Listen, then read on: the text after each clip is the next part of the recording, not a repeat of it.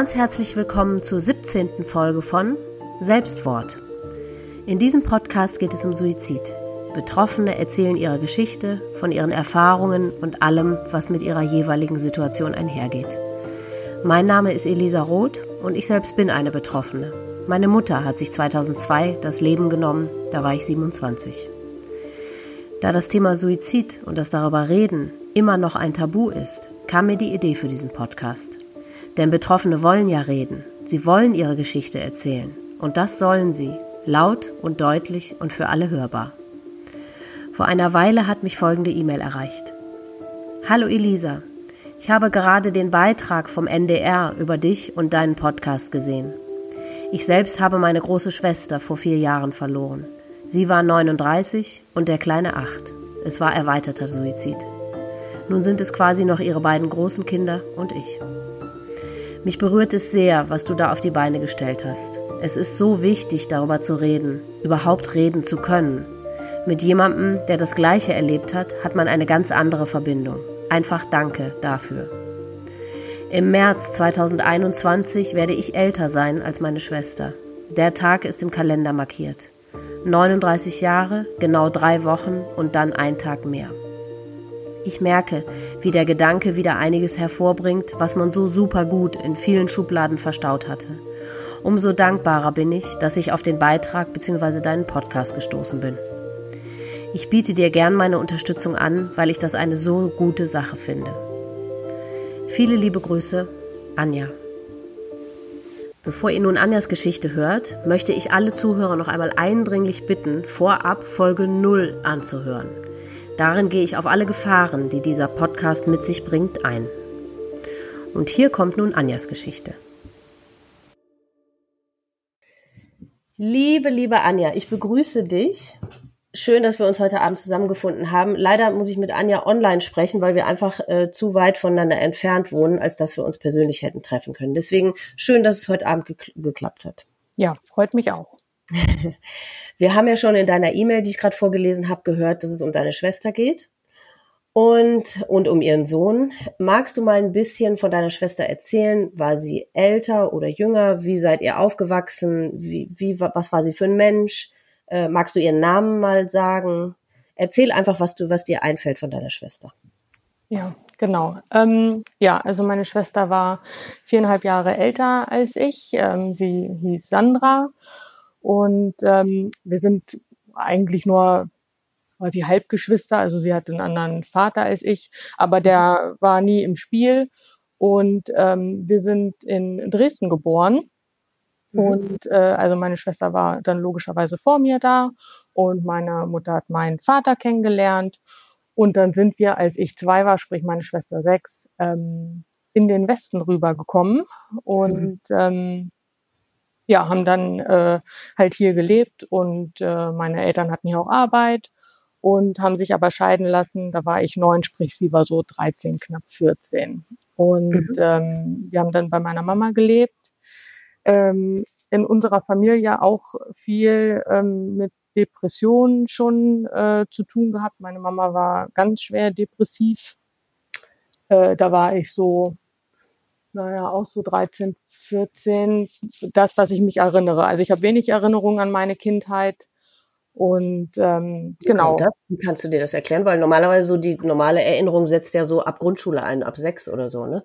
Äh, ich glaube, das ist so ein ähm, Schutzmechanismus. Okay. Für das, weil es halt nicht so schön war, das weiß man auch nicht mehr so gut. So ist ja. es, glaube ich. Und sie war sie vorher schon depressiv, also bevor du du 13 warst, oder ist da setzt deine äh, Erinnerung? Äh, kann ich nicht genau sagen, aber das ist so, wo ich ein bisschen Erinnerung dran habe. Ähm, und soweit ich weiß, äh, aber auch nur aus Erzählungen, ähm, und es passt auch so dann wiederum mit so Bruchstücken, äh, hatte meine Mutter auch zwei ähm, Selbstmordversuche oder Suizidversuche, die nicht funktioniert haben. Ja. Ähm, und ich, äh, es passt sozusagen zu der Geschichte, weil ich weiß, sie war dann viel weg und war in psychischer Behandlung und war auch in Nervenkliniken und so. Äh, sprich, wir waren halt viel alleine. Ja. Und äh, mussten halt auch früh selbstständig sein und haben dann halt, also ich kann das halt nur so sagen. Wir, wir waren viel alleine. Also ja. mich hat morgens keiner zur Schule geschickt. Ich hatte einen Zettel mit der Uhrzeit, wann ich losgehen muss zur ersten Stunde. Mhm. Und habe irgendwie mit zwölf schon meine Wäsche gewaschen und so Geschichten halt. Ähm, mhm. Also wir mussten sehr früh, standen wir so auf unseren eigenen Beinen. Und ähm, wir hatten aber so ein normales Geschwisterverhältnis, sage ich mal. Also sie war schon viel erwachsener für ihr Alter damals und dann hatte sie auch ihre ersten Freunde und ähm, dann ging es so ein bisschen auseinander. Und äh, sie ist schwanger geworden mit meiner großen Nichte, da war sie 18, also steckte mitten im Abi. Oh. Und äh, hat sie dann bekommen mit 19 und halt ihr Abi abgebrochen. Oh. Und äh, war aber so ihr Ein und alles, wobei das auch gerade so die Zeit war, da war es halt mit meiner Mutter total schlimm. Mhm. Und ähm, da war sie, also gefühlt war sie quasi gar nicht mehr zu Hause. Ich kann mich erinnern, ich habe dann irgendwie für meine Schwester Essen gemacht und so. Ähm, ja, also das war alles schon so ein bisschen schwierig. Und die ist dann auch ausgezogen und hat dann äh, mit ihrer Großen alleine gewohnt. Und ähm, da ist dann auch so ein bisschen der Kontakt auseinandergegangen, weil man einfach so unterschiedliche Sachen ja auch zu tun hatte. Und ich habe dann mit meiner Ausbildung angefangen und dann ging das einfach alles immer mehr so auseinander. Mhm. Ähm, aber wir hatten immer noch Kontakt. Also ich habe auch, äh, wir haben uns trotzdem gesehen, aber es, es hätte für meine Bedürfnisse, sage ich mal, enger mhm. sein können. Immer, immer hätte okay. es enger sein können. Mhm. Und ähm, ja, als ich 20 war, sprich meine Schwester 24, ähm, da hatte sie mittlerweile tatsächlich schon ein zweites Kind, nämlich meinen großen Neffen. Wow. Okay. Ähm, da war sie, ja, sie muss 23 gewesen sein, mhm. als er geboren ist, genau, weil die sind auch ungefähr vier Jahre auseinander. Mhm. Und äh, genau, der ist 2000 geboren und meine Mutter, also unsere Mama, ähm, ist dann an Krebs erkrankt oh. und äh, ist auch daran verstorben. Sie war 46, kurz vor ihrem 47. Geburtstag, ja. Wow. Und äh, ich war 20 und meine Schwester also 24. Ach Gott. Und äh, ja, da, das war schon so der erste äh, Schicksalsschlag, sage ich mal. Und ähm, also auch mein Vater war dann muss ich leider sagen, und das hat sich auch bis heute nicht, äh, konnten wir das lösen. Ähm, also der war keine große Stütze. Aber du Im, hast Kontakt zu ihm? Nicht mehr. Mhm. Okay. Also äh, er hat mich da schon ziemlich alleine gelassen. Ähm, ja, offensichtlich. Mhm. Ich habe noch mit meiner Mutter zusammen gewohnt, muss ich dazu sagen. Meine Schwester war ja nun schon ausgezogen. Mhm. Und äh, mir flatterten irgendwie die ganzen Rechnungen ins Haus und äh, ich mit meinem Arzt oder hatte, ja, da hatte ich schon ausgelernt, aber da hat man ja nun auch nicht so viel Geld, um irgendwie so eine Beerdigung zu bezahlen und auch so war man ja ein bisschen überfordert mit der ganzen Situation, wenn man 20 ist. Ja. Und ähm, da ging es dann natürlich auch um Geld und äh, das äh, er hat dann Geld bekommen, was ich natürlich irgendwie für die Beerdigung hätte benötigt und so. Also äh, kann man sich ja schon denken, das ist, war alles nicht so schön. Ja. Und seitdem ist es halt noch viel mehr kaputt gegangen. Also auch nach der Scheidung, er war nicht so ein Vater, äh, wo ich alle zwei Wochen irgendwie zum Wochenende war oder so. Okay. Ähm, von daher sowieso auch ein bisschen schwieriges Verhältnis, aber mhm. da hat er mich eigentlich noch mehr alleine gelassen. Und ich habe immer gesagt, ich war das Kind und er war der Erwachsene.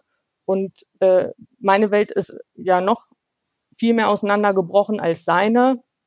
Ja. Äh, auch wenn er meiner Mutter irgendwie lange Jahre mit ihr zusammen war oder verheiratet war. Aber äh, ich habe irgendwie immer so vor Augen gehabt, er hätte irgendwie stärker sein müssen als ich.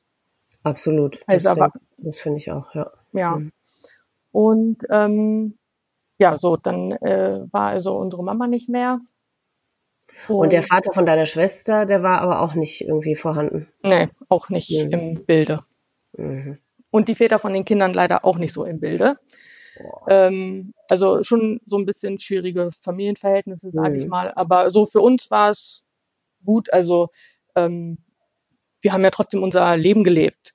Mhm. Und äh, es war aber schon so, meine Schwester war ja dann auch alleinerziehend. Ähm, es waren auch zwei unterschiedliche Väter, wie gesagt. Mhm. Und äh, es war natürlich dann so als alleinerziehende Mama mit zwei Kindern und das Geld ist irgendwie knapp und es war schon schwierig. Ähm, und dann war die große ungefähr zwölf und der große ungefähr acht. Und da war dann der Kleine unterwegs. Mhm. Und äh, das war eigentlich so ein Moment, wo ich auch zu ihr gesagt habe, ähm, eigentlich wärst du doch jetzt dran gewesen. Wann, wann kommt dein Leben? Ähm, mhm. Weil sie war auch so eine super intelligente Frau. Meine Schwester die konnte irgendwie alles. Also die war handwerklich auch total begabt und hatte ein, ein super Gedächtnis und wusste auch einfach so viel. Und also für mich war es so, ich habe immer gedacht, wann, wann kommt sie denn mal dran und denkt irgendwie mal so an das, was sie möchte und, ja. und findet ihren Weg. Mhm. Naja, und dann war der Kleine aber da und ähm, äh, das war ja dann trotzdem auch schön. Und aber natürlich mit drei Kindern ist es dann ja noch schwieriger. Äh, mit dem Mann war sie tatsächlich auch zusammen. Die haben zwar nicht gewohnt, aber das lief auch so ein paar Jahre. Mhm.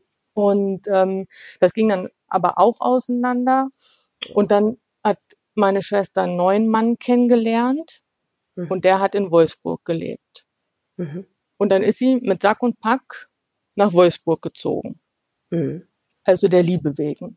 Mhm. Mit allen Kindern und allem. Mit, Genau, äh, mhm. beziehungsweise die große, nein, das, äh, die große war mittlerweile ähm, ausgezogen und so. hat dann aber auch äh, zwei Häuser weiter dann irgendwann bei ihr gewohnt. In, ach so, ach wie schön. Genau, mhm. mit ihr zusammen, aber zwei Häuser weiter. Und äh, zu der Zeit und auch schon davor, wir haben uns eigentlich jede Woche gesehen. Also ich bin, als sie noch, sie hat tatsächlich hier bei mir auch in der Nähe vorher gewohnt. Ich bin mhm. jede Woche hingegangen und wir haben uns wirklich regelmäßig gesehen und als mhm. sie dann in Wolfsburg war, ähm, haben wir uns auch noch jede Woche gesehen. Also eigentlich bin ich jede Woche hingefahren. Mhm. Und ähm, nun hatte sie ja da ihren Freund. Und dann hatte ich öfter mal die Jungs sozusagen bei mir. Die Große hat ja schon ihr eigenes Leben gelebt. Okay. Und die beiden Jungs äh, haben mich dann halt öfter mal besucht hier und waren irgendwie übers Wochenende bei mir. Mhm. Und es war dann schon so, also ihr Partner, ihr damaliger, mhm. der war sehr anspruchsvoll, sage ich mal, und wollte natürlich viel Zeit mit ihr verbringen und eigentlich auch gerne Zeit mit ihr alleine. Hm. Der hatte auch einen Sohn, ähm, die, der wohnte bei seiner Mama in Heidelberg und da ist er auch jedes Wochenende hingefahren. Also es war alles schon ziemlich, ähm, ja, so, so dann auch zeitlich äh, komprimiert. Also wenn er da war, dann wollte er viel Zeit mit meiner Schwester verbringen und am Wochenende, wenn er weg war, war er für sie dann auch weniger greifbar. Ja, klar. Mhm. Und dann kam es tatsächlich öfter vor, dass meine Schwester so Sachen gesagt hat wie, kann ich mehr oder das ist mir zu viel oder ähm, ich auch gemerkt habe, irgendwie was ist. Und für mich war natürlich immer die Erklärung, es ist ja auch total anstrengend, irgendwie allein zu sein mit drei Kindern und das alles zu managen und ja. Schule und Kindergarten und dies und das. Hat sie dann auch gearbeitet? Mm, -mm. Nee. Nee. Und ich hatte tatsächlich auch, also ich habe mir viel Sorgen um sie gemacht. Ich habe ähm, mir immer irgendwie Gedanken gemacht und hatte auch Angst tatsächlich davor, dass sie das irgendwann mal machen könnte und habe das aber natürlich auch immer ein bisschen darauf geschoben, dass meine Mama das ja schon versucht hatte und man irgendwie vielleicht so eine Angst dann in sich spürt. Ich wollte gerade fragen, weil das ist ja kein äh, normaler Gedanke. Also äh, ich wollte gerade fragen, woher deine Angst kam. Aber klar, ähm, ihr hattet das einfach schon mal vor, vor der Nase gehabt, ne? Hattet ja. ihr das damals als Kinder eigentlich irgendwie unmittelbar mitbekommen oder hat man das euch im Nachhinein ähm, gesagt? Ähm, oder wie war ja. das damals mit deiner Mutter? Ja. Also ich ähm, habe es definitiv nicht mitbekommen. Ähm, ich habe es auch ganz, also viel später irgendwie durch Erzählungen erst mitbekommen. Ich okay. weiß nicht, was meine Schwester da ähm, gesehen oder gehört hatte. Okay. Ähm, ich weiß, wir haben meine Mutter, glaube ich, mal auch dann besucht in der Nervenklinik, aber das ist wirklich alles total im Nebel. Also ja, aber es hat sie keiner von euch gefunden mm -mm. oder das war jetzt nicht mm unmittelbar äh, Thema, dass äh, eure Mutter sich versucht hat, sich Nein. das Leben zu nehmen. Nee, okay. Nein. Aber ihr wusstet das. Also ihr seid dann, seit ihr das äh, erfahren habt, seid ihr einfach damit äh, dann weiter groß geworden. Ja, ja, ja mhm. genau.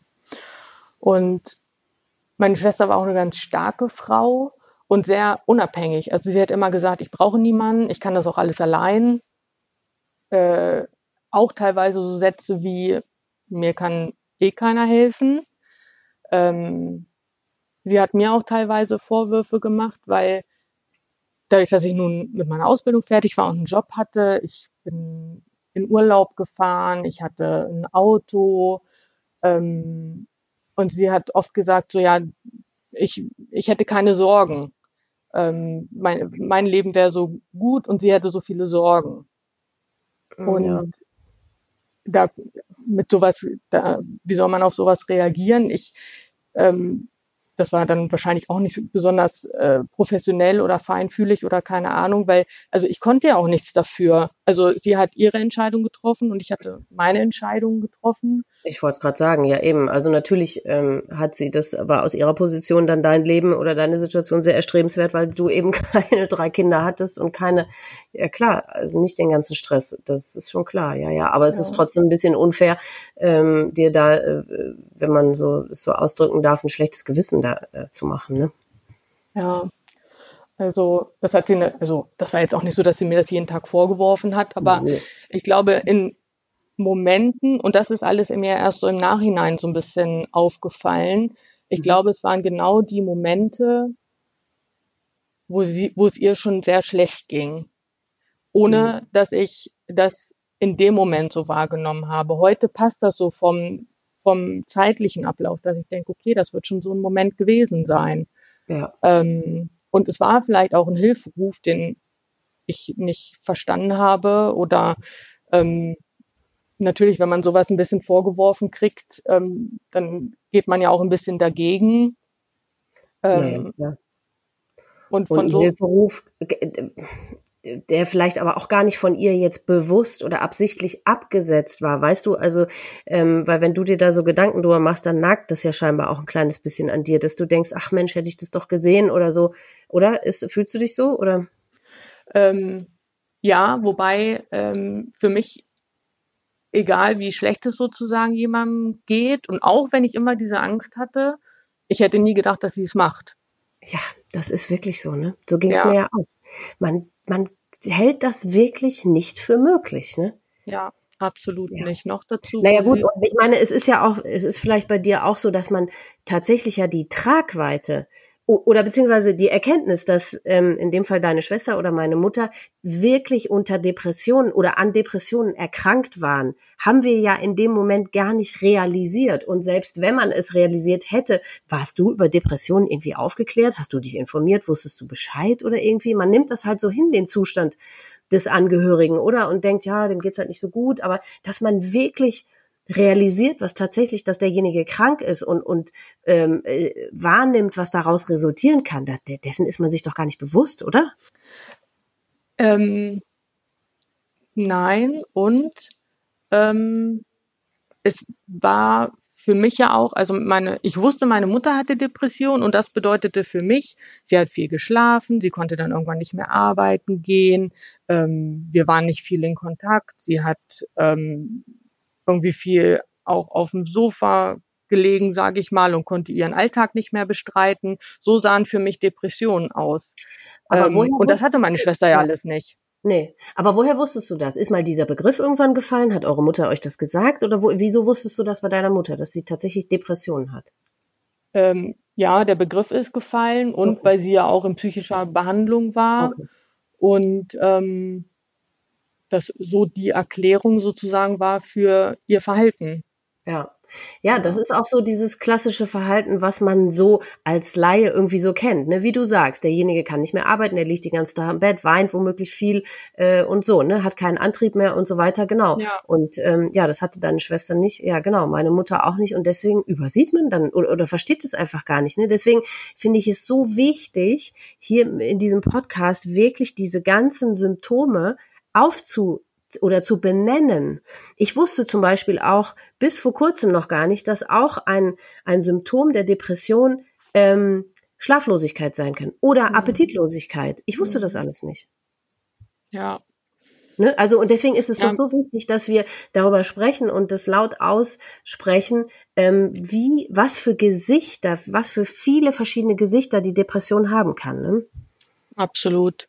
Und das Wort Depression oder, oder diese, dieser Titel dafür ähm, ist ja auch ein Stück weit die Erklärung für ein Verhalten, wobei ich immer gar nicht weiß, würde ich sagen, dass meine Schwester auch depressiv war, ähm, weil es für mich in mein Bild, für wie ich meine Schwester gesehen habe, diese super starke Frau, die einfach nichts umhauen kann und die sicherlich auch mal ihre schlechten Tage hat, aber ansonsten habe ich meine Schwester und ich, das musste ich auch erstmal lernen, dass das auch nicht für immer so bleiben kann. Äh, ich habe sie auf so einen Thron gehoben und meine Schwester war auch so überzeugend. Ich habe immer gesagt, wenn meine Schwester mir erzählt hätte, der Himmel ist grün, dann war der für mich grün ähm, statt blau. Also, ja. Mhm. weil sie einfach so, ja, so, so stark war und auch so, ich, ich kann das nicht anders sagen, auch so überzeugend. Also, wenn ich mit meiner Schwester diskutiert habe, also eigentlich hatte ich keine Chance. Okay. Egal, um was es für ein Thema ging. Erstmal, weil ja. sie sowieso besser wusste, ob nun in echt oder nur gefühlt, aber ähm, und weil sie einfach, es, man konnte sie auch nicht dann von etwas abbringen.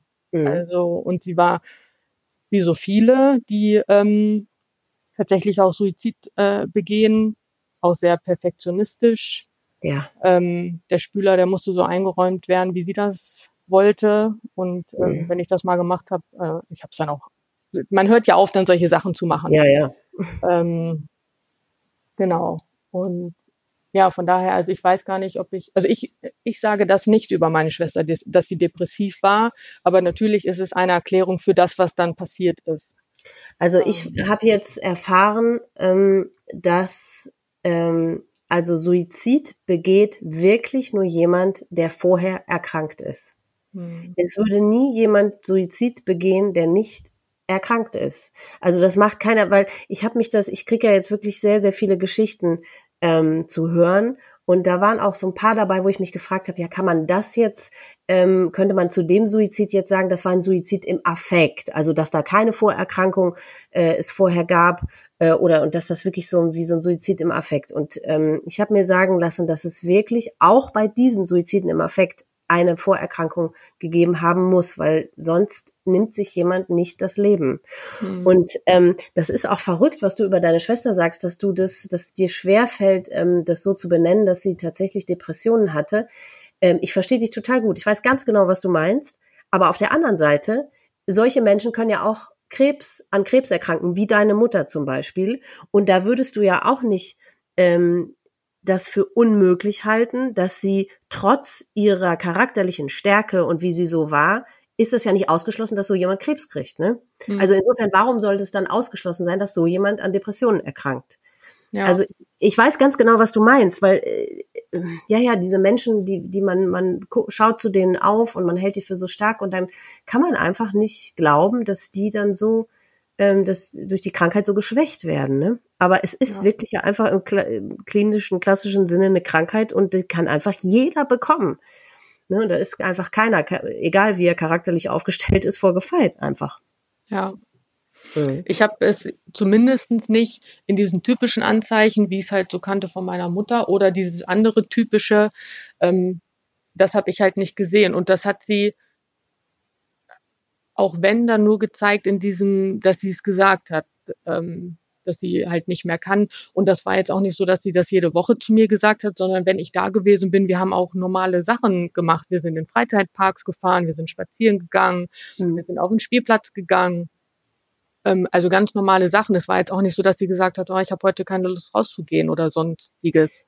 Aber wie war sie so von der Stimmung her? Also war sie schon irgendwie so ein bisschen bedrückt oder so? Oder war sie ganz normal und, und äh, ich meine, gut, so ganz richtig normal. frei und gelöst war sie wahrscheinlich sowieso nie wirklich, ne? Oder doch? Bitte? So richtig frei und gelöst, war sie, mm -mm. war sie vom Typ her so oder war sie das sowieso nie eher? Ähm, also ich, ich unterstelle, das war sie nie, wobei sie hm. trotzdem sie war auch total witzig. Also es war auch schön, wenn wir mhm. zusammen waren, wobei es auch oft sehr anstrengend war, weil man natürlich auch über schwere Themen geredet hat. Ähm, und es ja nicht, es hat ja auch immer irgendwie was gefehlt, also zumindest habe ich das so empfunden, weil eben keine Oma da ist, kein Opa oder von der anderen Seite, also väterlicher Seite sozusagen irgendwie Oma und Opa und so. Es waren, mhm. es waren sie und ich und ihre drei Kinder, also wir fünf. Mhm. Ähm, genau. Und ähm, ja, sie war auch, also gerade zum Schluss, ähm, sie hat dann viel Sport auch gemacht, wobei ich auch vermute, schön sein im Tod sozusagen. Ähm, ich hätte, also das weiß man natürlich alles im Nachhinein. Sie hatte mhm. ewig lange Haare, mhm. die hat sie irgendwann abgeschnitten. Okay. Und das sah natürlich super aus, weil sie war eine bildschöne Frau. Okay. Und ich habe mir aber gar nichts dabei gedacht, weil ihr das einfach auch, also es hat ihr so gut gestanden und sie hat gesagt, ja, ich hatte keine Lust mehr auf die langen Haare, weil das, die muss man ja auch dann besonders pflegen und nach was weiß ich. Mhm. Und da habe ich gedacht, ja gut, das passt ja auch irgendwie, ne? Würde mich auch nerven. Ich habe auch längere Haare und habe auch oft einen Zopf. Mhm. Ähm, weil es dann irgendwie nicht, wenn sie halt mal nicht liegen oder sonstiges. Und äh, es hat sie auch viel jünger aussehen lassen. Und da habe ich gedacht, man, also genau richtig, ne? Mal so eine Veränderung, mal was für sich selber gemacht. Also ich fand das richtig gut. Mhm. Heute denke ich mir, wer weiß, vielleicht war das schon so dieses, das hat sie ja auch ein bisschen ausgemacht, diese langen Haare, und die wollte sie nicht mehr.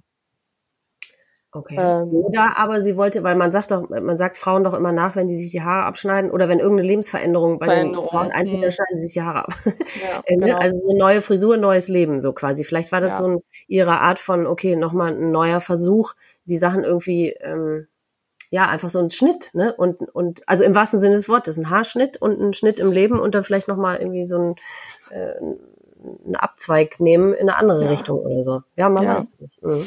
Kann ich mir auch vorstellen. Mhm. Ähm, genau, und also ich glaube, es war halt auch immer sehr schwierig mit ähm, ihrem Partner. Mhm. Äh, bevor sie das gemacht hat, hatte sie sich auch kurz vorher mal wieder von ihm getrennt, weil sie auch immer gesagt hat, er braucht was ganz anderes. Nicht eine Frau mit drei Kindern und eine, die da mit ihm nach Heidelberg geht, wieder. Mhm. Und ähm, hat das alles so sich schon so abgeschottet. Sie hatte auch nicht viele Freunde. Mhm. Also wahrscheinlich eine Bekannte, sie hatte viel, sie war total nett und sie war auch gerne in Kontakt, wenn sie Menschen getroffen hat. Mhm. Aber sie hat das nicht so gepflegt, sage ich mal, weil so Freundschaft pflegen ist ja auch ein bisschen Arbeit und zeitintensiv manchmal. Mhm. Und sie war halt mit ihrem Leben ja beschäftigt genug. Ja, ja, auf, ja, ja, klar. Mhm. Ja, und dadurch, dass wir, sie hat eigentlich immer gesagt, ähm, wir waren so viel alleine als Kinder und das würde sie niemals wollen für ihre Kinder. Die Kinder sollen Kinder sein mhm. und äh, die müssen später noch genug hier äh, als Erwachsene ihr Leben bestreiten. Und ähm, deswegen war es, äh, also sie war auch halt immer zu Hause bei den Kindern. Ja. Und hat halt äh, wenig für sich selber gemacht. Mhm. Und das passt halt auch gar nicht so in mein Bild dieses Jahr. Wir waren immer so viel alleine und genau das möchte sie nicht für ihre Kinder. Und ich sage halt immer, wie mehr alleine kann man seine Kinder denn lassen, wenn man sich das Leben nimmt? Ja. Ähm, also das passt halt auch so in meinem Kopf gar nicht so richtig naja, gut, zusammen. aber dann, da hatte die Krankheit einfach schon übernommen. Da, das, ähm, da, also das äh, verstehe ich mit nach oder durch all diese Gespräche und ähm, alles, was ich jetzt zu hören kriege, immer mehr da ist, die haben keine Wahrnehmung mehr, nichts, keine Wahrnehmung mehr für die Menschen um sich rum oder was da passiert oder wem sie womöglich damit wehtun und das haben die einfach nicht mehr. Also ja. da darf man wirklich mit logischem Verstand überhaupt nicht rangehen. Ja, genau. Aber die, die Situation, wo sie gesagt hat, sie kann nicht mehr und so, hat sie denn das einfach nur so quasi dahergesagt oder hat sie von dir irgendwie in dem Moment Hilfe gewollt oder erwartet oder äh, wie sahen dann diese Gespräche aus, wenn sie das gesagt hat? War sie naja, wirklich verzweifelt oder hat es nur so gesagt, äh, man, sagt ja manchmal, boah, ich kann nicht mehr. Ah, oder war sie wirklich richtig, war das wirklich ernst zu nehmen? Ähm, na, es war eher so in, in dem Moment, so wie es eigentlich jeder mal sagt. So habe ich es äh, zumindest aufgenommen. Mhm. Ähm, es wurde zum Schluss, sage ich mal, ein bisschen extremer, weil sie da öfter gesagt hat, sie hatte das Gefühl, also im Gehirn hat man ja diese Synapsen, mhm. äh, die Verbindung. Und sie hat immer gesagt, sie hatte das Gefühl, die würden so überspringen. Ach. Ähm, und sie würde auch nicht gut schlafen. Siehste? Ähm, mhm. Und das war wiederum auch so ein bisschen dann natürlich die Erklärung dafür, weil mit Schlafmangel und dann so. Ähm, das hat sie tatsächlich ein paar Mal gesagt, aber das aber ist so. Was meinte sie damit? Wie hat sich das bemerkbar gemacht? Ähm, kann ich nicht genau nicht sagen. Weiter, ja, mm -mm. hat sie nicht weiter ausgeführt. Mm, okay. Nee. Ähm, und es war auch nicht, dass man dann lange darüber geredet hat. Das fiel dann mal in einem Gespräch und dann mhm. hat man aber auch weiter gesprochen. Okay.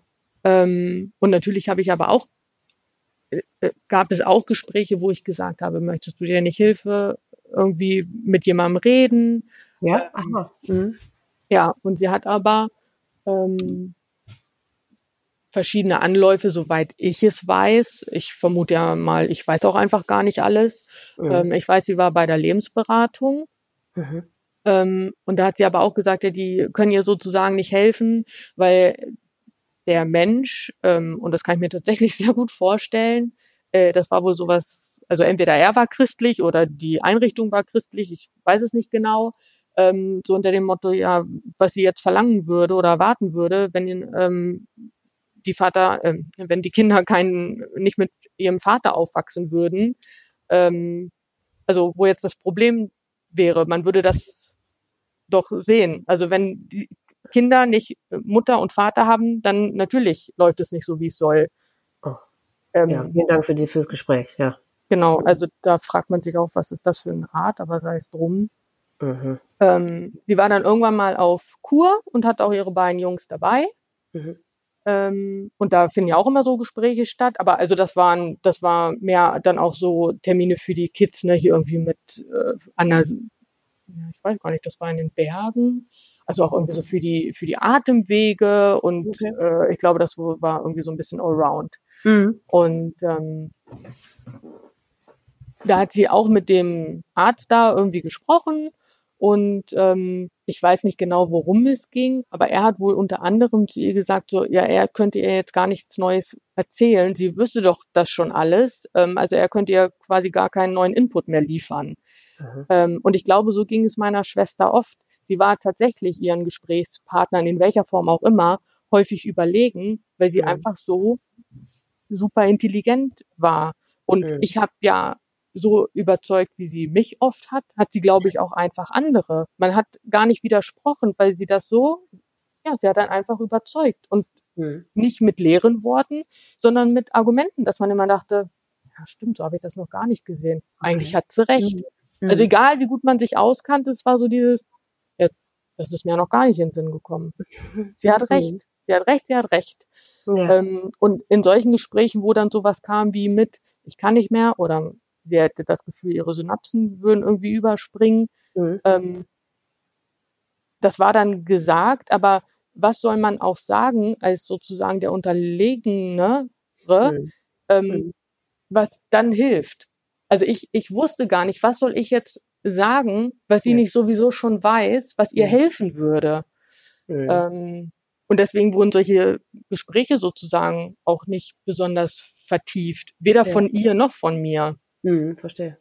Ähm, mhm. Weil ich auch immer wusste, ich, ich kann ihr nicht, ich kann ihr ja ihre Last sozusagen nicht abnehmen und ich mhm. fahre da irgendwann wieder weg. Also ich, ja, ich glaube, für sie war es auch immer so, ich gehe aus ihrem Leben so wieder raus in dem Moment. In mein tolles Leben aus ihrer Sicht. Aus ihrer Sicht, ja, ja. Genau, und dann komme ich irgendwann wieder. So war es, glaube ich, ein bisschen für sie. Mhm. Und sie hat sich dann auch nicht noch anderweitig irgendwie Hilfe geholt. Ich meine, man, man fragt sich ja, äh, weißt du, ob sie sich über ihren Zustand, ähm, dass sie eben der Depression hatte, war sie sich dessen selber im Klaren? Vielleicht auch gar nicht, ne? Ich kann mir auch vorstellen, dass sie sich nicht darüber im Klaren war. Nee, ich kann, vielleicht hat sie es auch so gesehen wie ich sozusagen, dass wenn man sich nicht so benimmt wie unsere Mama, dann mhm. hat man halt auch keine Depression. Ja, ja, genau. So. Und für sie war ja eh auch dieses, ich schaffe das ja sowieso allein. Also ja. es ist eh keiner da und es kann mir eh keiner äh, irgendwie helfen sozusagen. Und mhm. wie gesagt, von ihrem Partner hatte sie sich ja dann auch getrennt, äh, mhm. weil sie da auch immer gesagt hat, ja, der braucht eine andere Frau, die irgendwie mit ihm, was weiß ich, Motorrad fahren kann und so weiter. Mhm. Ähm, ja, weil sie hatte halt andere Anforderungen in ihrem Leben. Mhm. Ja, ja, klar. Ja. Also, und wurde das dann denn stetig dann immer schlimmer, ihr Zustand, oder äh, für dich -mm. unbemerkt oder wie? Absolut. Ja? Absolut, äh, ja.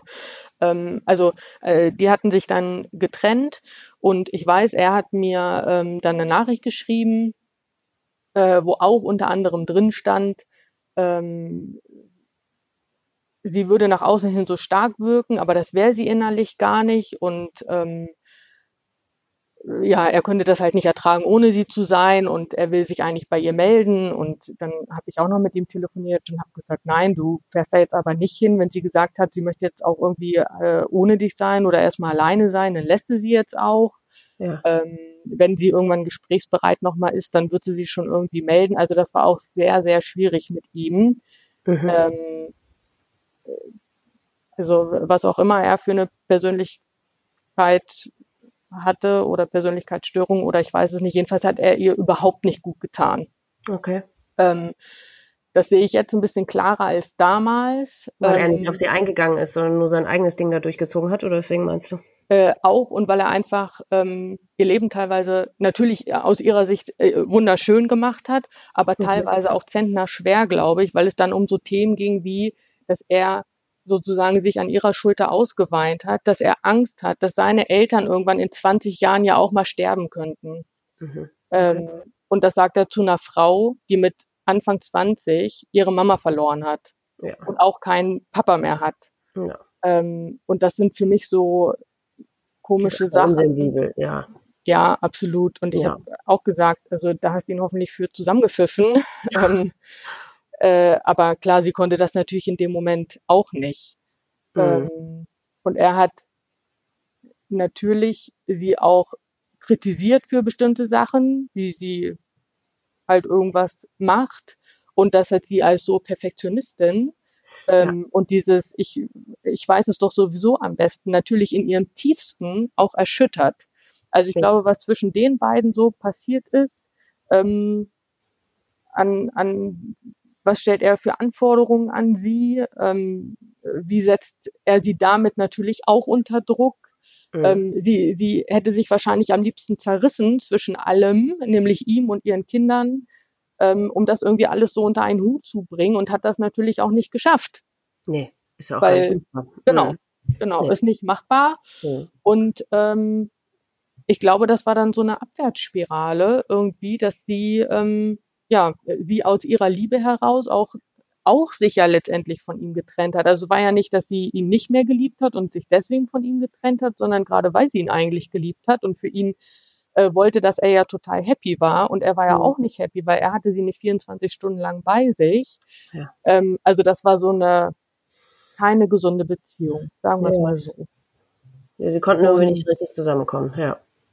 Genau, genau. Mit ihren Bedürfnissen. Mhm. Ja, also das war sehr, sehr schwierig und heute sage ich, das habe ich damals noch nicht so gesehen, die Kinder schon. Ähm, ah. Sie haben ihm viel Schuld gegeben, eigentlich alle. Oh. Mhm. Äh, Schuld. Ähm, das konnte ich damals noch nicht so sehen. Heute sehe ich das ein bisschen anders und sage auch, ja, sein Anteil daran ist riesig. Mhm. Ähm, weil, weil da ein Druck bestanden hat und, und Anforderungen, die einfach nicht zu erfüllen gewesen sind. Mhm. Ähm, und sie auch traurig gemacht haben. Also gerade mit diesem Motorradfahren zum Beispiel. Er wusste, sie kann ja nicht so einfach ihr kleines Kind zu Hause alleine lassen äh, oder es mhm. immer einen von den Großen sozusagen als Babysitting aufdrücken mhm. und hat sie aber gefragt, wollen wir nicht Motorrad fahren? Sie war also immer in diesem, in dieser Situation zu sagen, nein, das geht nicht, weil ja, und hat sich natürlich deswegen schlecht gefühlt. Ja, ja. Aber anstatt dass er sozusagen aufhört und sich das alles so ein bisschen findet und es einfach in dem Rahmen äh, sich bewegt, der nun mal möglich ist, kam immer diese Anforderung. Und ich glaube, sie hat sich deswegen auch immer super schlecht gefühlt, weil sie ja immer ja, ja. häufig Nein sagen musste und immer sich teilen musste zwischen, ich bin jetzt seine Freundin und ich bin jetzt Mama. Mhm. Ja, und hat quasi ständig ihre, in Anführungszeichen, Fehlbarkeit vor Augen geführt, äh, gekriegt, wenn er sie immer wieder aufs Neue gefragt hat und sie immer wieder aufs Neue sagen musste, nee, geht nicht, weil. Ja, ja, ja klar, also, wenn man es nicht dabei belassen konnte. Ja. Mh. Ja, also das ja. war überhaupt gar keine gute ähm, Beziehung. Die, die wird ihren Teil dazu gemacht, äh, beigetragen haben, dass meine Schwester, wenn man das so sagen möchte, ich sträube mich da ein bisschen dagegen, ähm, ja, ich mein, ich noch finde, kranker so, gemacht hat. Ja. Ich finde, so rum kann man es aber vielleicht, ich meine, ich bin ja auch kein Psychologe, ich bin ja auch nur Laie, aber so für mein Gefühl kann man es vielleicht so sagen, dass eben die Beziehung, wie sie war, vielleicht ähm, dazu beigetragen hat, dass sie eben vielleicht ähm, mehr in diese Spirale geraten ist, aber jetzt ja. ihm die Schuld in die Schuhe zu schieben, also es war vielleicht einfach die Beziehung an sich, die waren vielleicht einfach beide nicht gut füreinander. Ähm, ne, vielleicht kann man es so sagen, weil jemandem so die Schuhe, äh, die Schuld in die Schuhe zu schieben, dass ein anderer einen Suizid begeht, ich weiß nicht, ist vielleicht ein bisschen schwierig, aber eben die Beziehung an sich, die war einfach nicht gesund ja. oder nicht ähm, nicht perfekt ja. oder gut, welche ist das schon, aber eben einfach ähm, ja einfach nicht gut und das hat sicherlich das hat sicherlich viel bei ihr ähm, ausgelöst. Ja, ja das glaube ich auch. Mhm. Ja, also ich ähm, glaube für die für die Großen ist es auch natürlich ein äh, gewisser Schutzmechanismus und irgendwie ähm, äh, jemand, auf den man das projizieren kann. Hilft natürlich bei der Verarbeitung, ist klar. Ja, das denke ich auch. Natürlich sehe ich das mm, noch ein bisschen differenzierter, also mhm. glaube ich zumindestens. Mhm. Ähm, und ich gebe ihm an sich nicht die Schuld in dem Sinne, aber ich sage auch, er wird seinen Anteil daran haben. Ja, mit Sicherheit. Ja. Das, was ich jetzt in letzter Zeit ähm, häufig gehört habe, das habe ich auch dazu gelernt, was in meinem, in dem Fall meiner Mutter zum Beispiel wirklich der Fall war. Da habe ich vorher auch noch nie so drüber nachgedacht, dass meine Mutter ganz ausgeprägte narzisstische Züge hatte. Und das ist tatsächlich ja. nur bei Menschen, die sich das Leben nehmen, ganz oft der Fall. Und glaubst ja. du, dass das bei deiner Schwester auch so war? Ja, und das hat sie auch selber über sich gesagt. Ach, ja, ich finde nämlich ähm, auch, das hört sich wirklich danach an. Mhm. Ja, also ich ähm, hatte äh, auch einen Bekannten, sage ich mal, ähm, war die Beziehung sozusagen alles ein bisschen schwierig und da stellte sich auch heraus, okay, der hat so narzisstische Züge und habe mit meiner Schwester viel, viel darüber geredet und hatte auch Bücher darüber und so und sie hat ähm, die mal gelesen Mhm. Wobei ich auch sagen würde, ihr äh, Freund war ein absoluter Narzisst, mhm. ähm, wenn nicht sogar noch eine Stufe höher. Aber ja, und dann zwei auf einem Haufen, das äh, ja, ja, ja. Hm, okay. Ähm, aber es gibt ja so ein bisschen die, die ja dann sich irgendwie besser fühlen, weil die anderen sich schlecht fühlen. Ähm, so war er, glaube ich. Aha. Ähm, und meine Schwester war nicht so, um Gottes nee. Willen. Nein, nein, nein. Also meine Schwester war ähm, lieb, ein, ein, ein ganz liebes Wesen. Mhm. Ähm, und ja. sie hat aber auch diese Bücher gelesen und hat gesagt, sie findet sich darin wieder. Mhm. Und äh, man ja, sagt und bei ja, Narzissten, ich meine, wenn die mit ihrer Fehlbarkeit oder mit ihren Schwächen konfrontiert werden, ständig, ja. das ist für die ja der Horror. Das ist ja für ja. die, oder Horror ist ja sicherlich mit Sicherheit das ganz falsche Wort, aber das greift die ja in ihrer Persönlichkeit so sehr an, dass das für die äh, gar nicht mehr ähm, zu ertragen ja, da, ist. Da gehen die, ja, da gehen die mhm. ja unter. Das, ja. das ist ja, das wollen die ja mit aller Macht immer verbergen, ne? dass sie da irgendwelche äh, Schwächen womöglich haben könnten und so. Also mhm. insofern, ja, vielleicht. Ähm, mh. Und er hat ihr das ja offensichtlich immer wieder vor Augen geführt, ne? Ja, auch. Diese Fehlbarkeit und das konnte sie mit Sicherheit ganz, ganz schwer ertragen, wenn man solche narzisstische, narzisstischen Züge hat. Mhm. Ja, und auch, dass sie, sie wird ja auch gemerkt haben, dass sie durch ihre Liebe logischerweise äh, sozusagen, also sie wird sich abhängig gefühlt haben Mhm. Er hatte die Macht ja mit der Liebe sozusagen über sie und das ähm, wird ihr mit ihrem Freiheitsgedanken und dieses ich bin stark genug und ich kann das alleine ähm, ja auch sozusagen wird sie das schwer übereinander bekommen haben. Mhm. Und soweit ich weiß, sagt man ja auch, dass der Suizid quasi die höchste Form des Narzissmus ist, ja. über sein Leben und sein ja. Tod selber zu entscheiden. Ja. Mhm. Und deine Schwester ist noch einen Schritt weiter gegangen sogar, ne? Also hat ja. nicht nur über ihr eigenes Leben entschieden, ne? Ja. Wobei mhm. da natürlich die Frage ist, ähm, also die Frage nach dem Warum ähm, stelle ich mir nicht. Okay. Ähm, ein bisschen mehr, warum sie eins ihrer Kinder mitgenommen hat, nämlich den kleinsten. Ähm, aber auch da ähm, Jetzt muss ich ein bisschen ausholen. Also ich mhm. bin sowieso zu einem Heilpraktiker, also ich nenne ihn immer Heilpraktiker, ich weiß gar nicht, wie seine richtige Bezeichnung ist, ähm, äh, und für Akupunktur und so weiter und so fort. Mhm. Und äh, mit ihm habe ich auch viel darüber gesprochen. Und da ging es natürlich auch darum, warum hat sie den Kleinen mitgenommen? Mhm. Äh, wollte sie nicht alleine sein? Hat sie gedacht, ähm, weder die Große noch ich sind irgendwie in der Lage, ihn halt groß zu ziehen? Ja. Ähm, wollte sie uns nicht damit belasten? Wollte sie sich sozusagen, naja, wie, wie Rache, also ich nehme ihn halt mit, ihr dürft ihn nicht haben.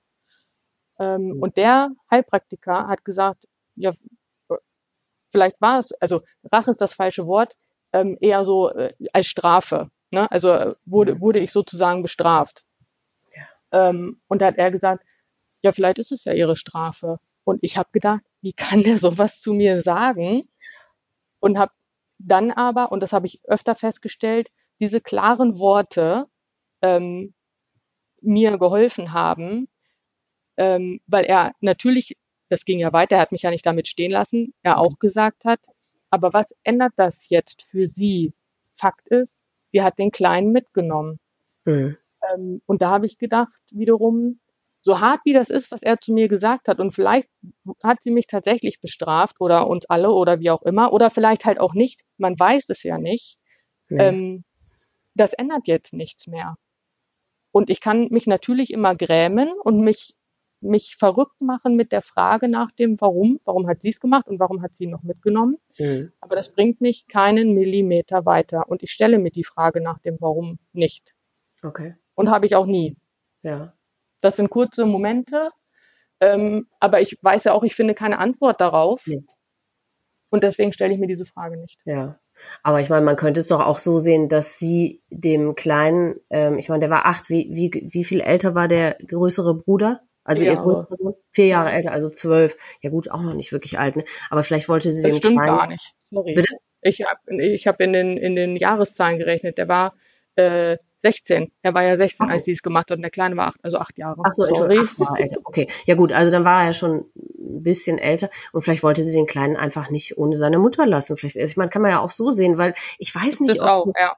Ja, ob, ob die, ich meine, in dem, die sind doch äh, so mhm. überwuchert von diesen Depressionen. Ich weiß nicht, ob die dann noch so Gedanken fassen können von, ja, der will ich aber jetzt mal wirklich eins auswischen und also wirklich wie so ein Plan schmieden. Da ist doch, glaube ich, eher so, äh, ich meine, wenn der so, wenn die so eng auch waren, die beiden, ähm, dann wollte sie ihn einfach nicht alleine lassen, vielleicht, ne? Wenn das äh, mit eurer Mutter ja schon alles so schwierig war. Man, ich meine, das ist jetzt auch Rätselraten. Das ist auch einfach Quatsch, das zu tun, genau. wie du selber sagst. Man, es ändert sowieso nichts mehr. Aber ähm, das kann ich schon äh, dir sehr gut nachfühlen, dass wenn ein, einer sowas sagt, also das, das hätte er sich auch einfach sparen können. Natürlich ändert das nichts, äh, das jetzt zu wissen, warum sie das gemacht hat, aber trotzdem, ich finde das nicht nett. Also man hat doch nach so einem Suizid von einem Angehörigen wirklich schon genug mit der ganzen Scheiße zu tun, da muss man sich sowas dann auch wirklich nicht auch noch anhören. Ne? Ähm, aber ich fand es nicht äh, schlimm. Ich fand es in der, in diesem ganz kurzen Moment, wo ich gedacht habe, wie kann er sowas zu mir sagen? Mhm. Aber äh, diese klaren Worte, ähm, das, das hat mir schon geholfen, weil er ist auch jemand, der hat immer gesagt, sie brauchen, sie brauchen niemanden um sich herum, der Mitleid hat, sondern sie brauchen Mitgefühl. Ja, genau, das stimmt. Ähm, ja, ja, und, und diesen Unterschied, den gibt es tatsächlich, den äh, stellt man, glaube ich, als Hinterbliebener auch fest in, ja. in, in Situationen mit seinen Mitmenschen, dass es einfach ja. diesen Unterschied gibt. Mhm. Ähm, nämlich die Menschen, die, wie soll ich sagen, vor lauter äh, mit rumjammern, ähm, mhm. einen tatsächlich irgendwie runterziehen, anstatt dass sie durch Mitgefühl einem Stärke geben können. ja. Ähm, und deswegen, also ich nehme dem das überhaupt nicht ähm, böse, im Gegenteil. Ich, okay. äh, sonst hätte ich es ja jetzt vielleicht auch nicht erzählt, weil ich noch so sauer wäre oder sonstiges. Okay. Ganz im Gegenteil. Ähm, mich hat das äh, schon weitergebracht, mhm. weil es mir einfach vor Augen geführt hat, Dinge, die man nicht weiß. Man kann verrückt werden, wenn man immer darüber nachdenkt. Ja. Ähm, es wird tausend Erklärungen geben. Ich ja. werde sie nicht erfahren. Ja. Und dann ist es letztendlich, spielt es quasi keine Rolle, das nee, Warum. Genau. Nee, das stimmt, da hast du recht. Mhm. Ja. Wobei ja. auch mal eine Freundin gesagt hat, die ein Kind hatte zu dem Zeitpunkt im gleichen Alter, ähm, wenn sie an so einem Punkt ankommen würde, würde sie ihr Kind auch mitnehmen, weil sie es nicht alleine lassen wollen würde. Ja. Sie könnte den Gedanken nicht ertragen. Genau. Und es gibt so viele Erklärungen zwischen dem, ich würde mein Kind auch nicht erlassen und, äh, alleine lassen und äh, wie konnte sie das tun und äh, warum hat sie ihn nicht bei dir gelassen und und und. Mhm. Also diese Vielfältigkeit darin ähm, zeigt auch einfach, also man braucht sich darüber sozusagen keine Gedanken machen, weil es wird die Antwort nicht geben. Nee, genau. Aber das ist wirklich wieder ein super Beispiel dafür, wie kompliziert die Trauer oder äh, das Schicksal eines Hinterbliebenen ist. Ne? Das ist Ja. einfach so kompliziert, weil so viele Milliarden von Fragen in so viele Richtungen auftauchen, die man eben einfach nicht beantwortet kriegt. Es ist Ja. einfach verrückt, ja. Ja. Wie ist es denn überhaupt passiert? Beziehungsweise wie sah dann die Endphase aus oder wie, wie waren da die Geschehnisse? Also ich war, ähm, wobei ich das nicht mehr so richtig zusammenkriege, ob ich ähm, zwei Tage quasi vorher bei ihr war, zwei Mhm. oder drei Tage oder eine Woche quasi vorher das Wochenende. Mhm. Ähm, da war sie gut drauf. Mhm. Ähm, sie war verabredet mit jemandem, hat sich gerade schick gemacht dafür. Mhm. Ähm, und ich weiß, wir waren im Badezimmer äh, und ich habe mir ihre Hände angeguckt und habe noch zu ihr gesagt, äh, du hast so schöne Hände und die hat sie so weggezogen und hat das so abgetan. Mhm. Und das war ein bisschen komisch für mich. Aha. Hätte sie Ähm, sonst anders reagiert? Auf Kom Komplimente.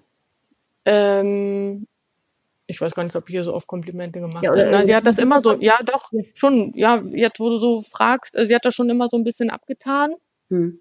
aber in dem Moment, weil sie auch ihre Hand so von mir weggezogen hat, ähm, vielleicht bildet man sich das auch ein im Nachhinein, aber ich weiß, in dem Moment habe ich so gedacht, ich hätte deine Hände gerne noch länger angeguckt. Ja. Ähm, genau, und äh, ja, sie war verabredet und ähm, sie war auch gut drauf, wobei man ja sagt, wenn diejenigen dann Ja. wissen, dass es zu Ende geht, dass die dann halt dieses Hoch nochmal haben. Genau. Ich Mhm. kann mir vorstellen, dass es das war Mhm. ähm, und bin nach Hause gefahren. Mhm. Und ich weiß, ich habe dann noch mal mit ihr telefoniert und deswegen vermute ich auch, dass es eine Woche vorher war, weil ich dann das Wochenende drauf, glaube ich, mit ihr telefoniert habe. Mhm. Wobei das auch was war, was ich erst so im Nachhinein so ein bisschen festgestellt habe. Ich habe sie öfter angerufen und sie hat gar nicht zurückgerufen oder mir Ja. geschrieben. In der Woche oder an dem Tag? In in der Woche davor? Also in den, in den davor? Wochen, in den Wochen so. davor. Mhm. Okay. Genau. Und ich hatte sie dann irgendwann auch mal gefragt. Ich sage, siehst du gar nicht, wenn ich anrufe, dass du mich nicht zurückrufst? Ja. Ähm, äh, ja, doch, aber ich war halt irgendwie beschäftigt. Und für mich war das natürlich auch immer die plausibelste Erklärung, weil mit Ja, zwei ja. Kindern zu Hause ist man ja auch immer beschäftigt. Das stimmt. Ja gut, wenn die irgendwann im Bett sind, kann man aber sich ja eigentlich schon auch mal melden. Ne? Ja, aber dann ist sie ja auch in der Regel irgendwie Obwohl- früh ja, schlafen ja, gut. gegangen oder hat mal was für sich gemacht, sollte sie ja auch. Ähm, Ja, ja, oder hat vielleicht auch nur mal Fernsehen geguckt. Also es war für mich, äh, also Nichts Besonderes, ja. nichts Oder Besonderes. beziehungsweise erklärbar. Mhm. Genau, genau. Ja. Und dann, ähm, ja, da hatten wir irgendwie noch telefoniert und da hat sie mir erzählt, weil sie sich auch viel dann so mit Gesundheit und alternativen Geschichten und so beschäftigt hatte. Wie gesagt, ist ja auch ewig viel zum Sport gegangen. Und äh, da hatte sie mir noch erzählt, sie hat, ich glaube, ein Buch gelesen über Atmung Mhm. ähm, und dass sie das erste Mal das Gefühl hätte, sie könnte richtig frei atmen, weil sie so geatmet hat, wie es da so stand. Okay. Und das müsste man halt auf eine bestimmte Art und Weise machen. Und ich bin auch immer total für sowas zu haben und was meine Schwester mir empfohlen hat, ja sowieso. Und ähm, habe dann gesagt, ja, das probiere ich auch mal aus. Mhm. Und das war so, ja, unser letztes Telefonat, soweit ich mich erinnern kann. Mhm. Ähm, und ich saß im Auto, weil ich zum Sport wollte Mhm. und habe also im Auto gesessen bei diesem Telefonat, so in meiner Erinnerung, wobei das Mhm. auch echt schon total im Nebel ist. Okay. Ähm, genau. Und dann kam der besagte Dienstag. Ähm, und an dem Tag habe ich gesehen, bei WhatsApp war ihr Profilbild ganz düster. Also es war auch so ein dunkler Hintergrund und es war so ein, so ein Text da drauf, ähm, wie wir Menschen sozusagen manipuliert werden von Lebensmittelindustrie, von Finanzsektor, äh, von Mhm. ähm, also allem, was draußen so in der Welt passiert, wie wir sozusagen damit manipuliert werden. Okay. Und ich war morgens beim Sport ähm, und habe ihr noch, also vor der Arbeit und habe ihr noch geschrieben, das ist aber ein düsterer Spruch.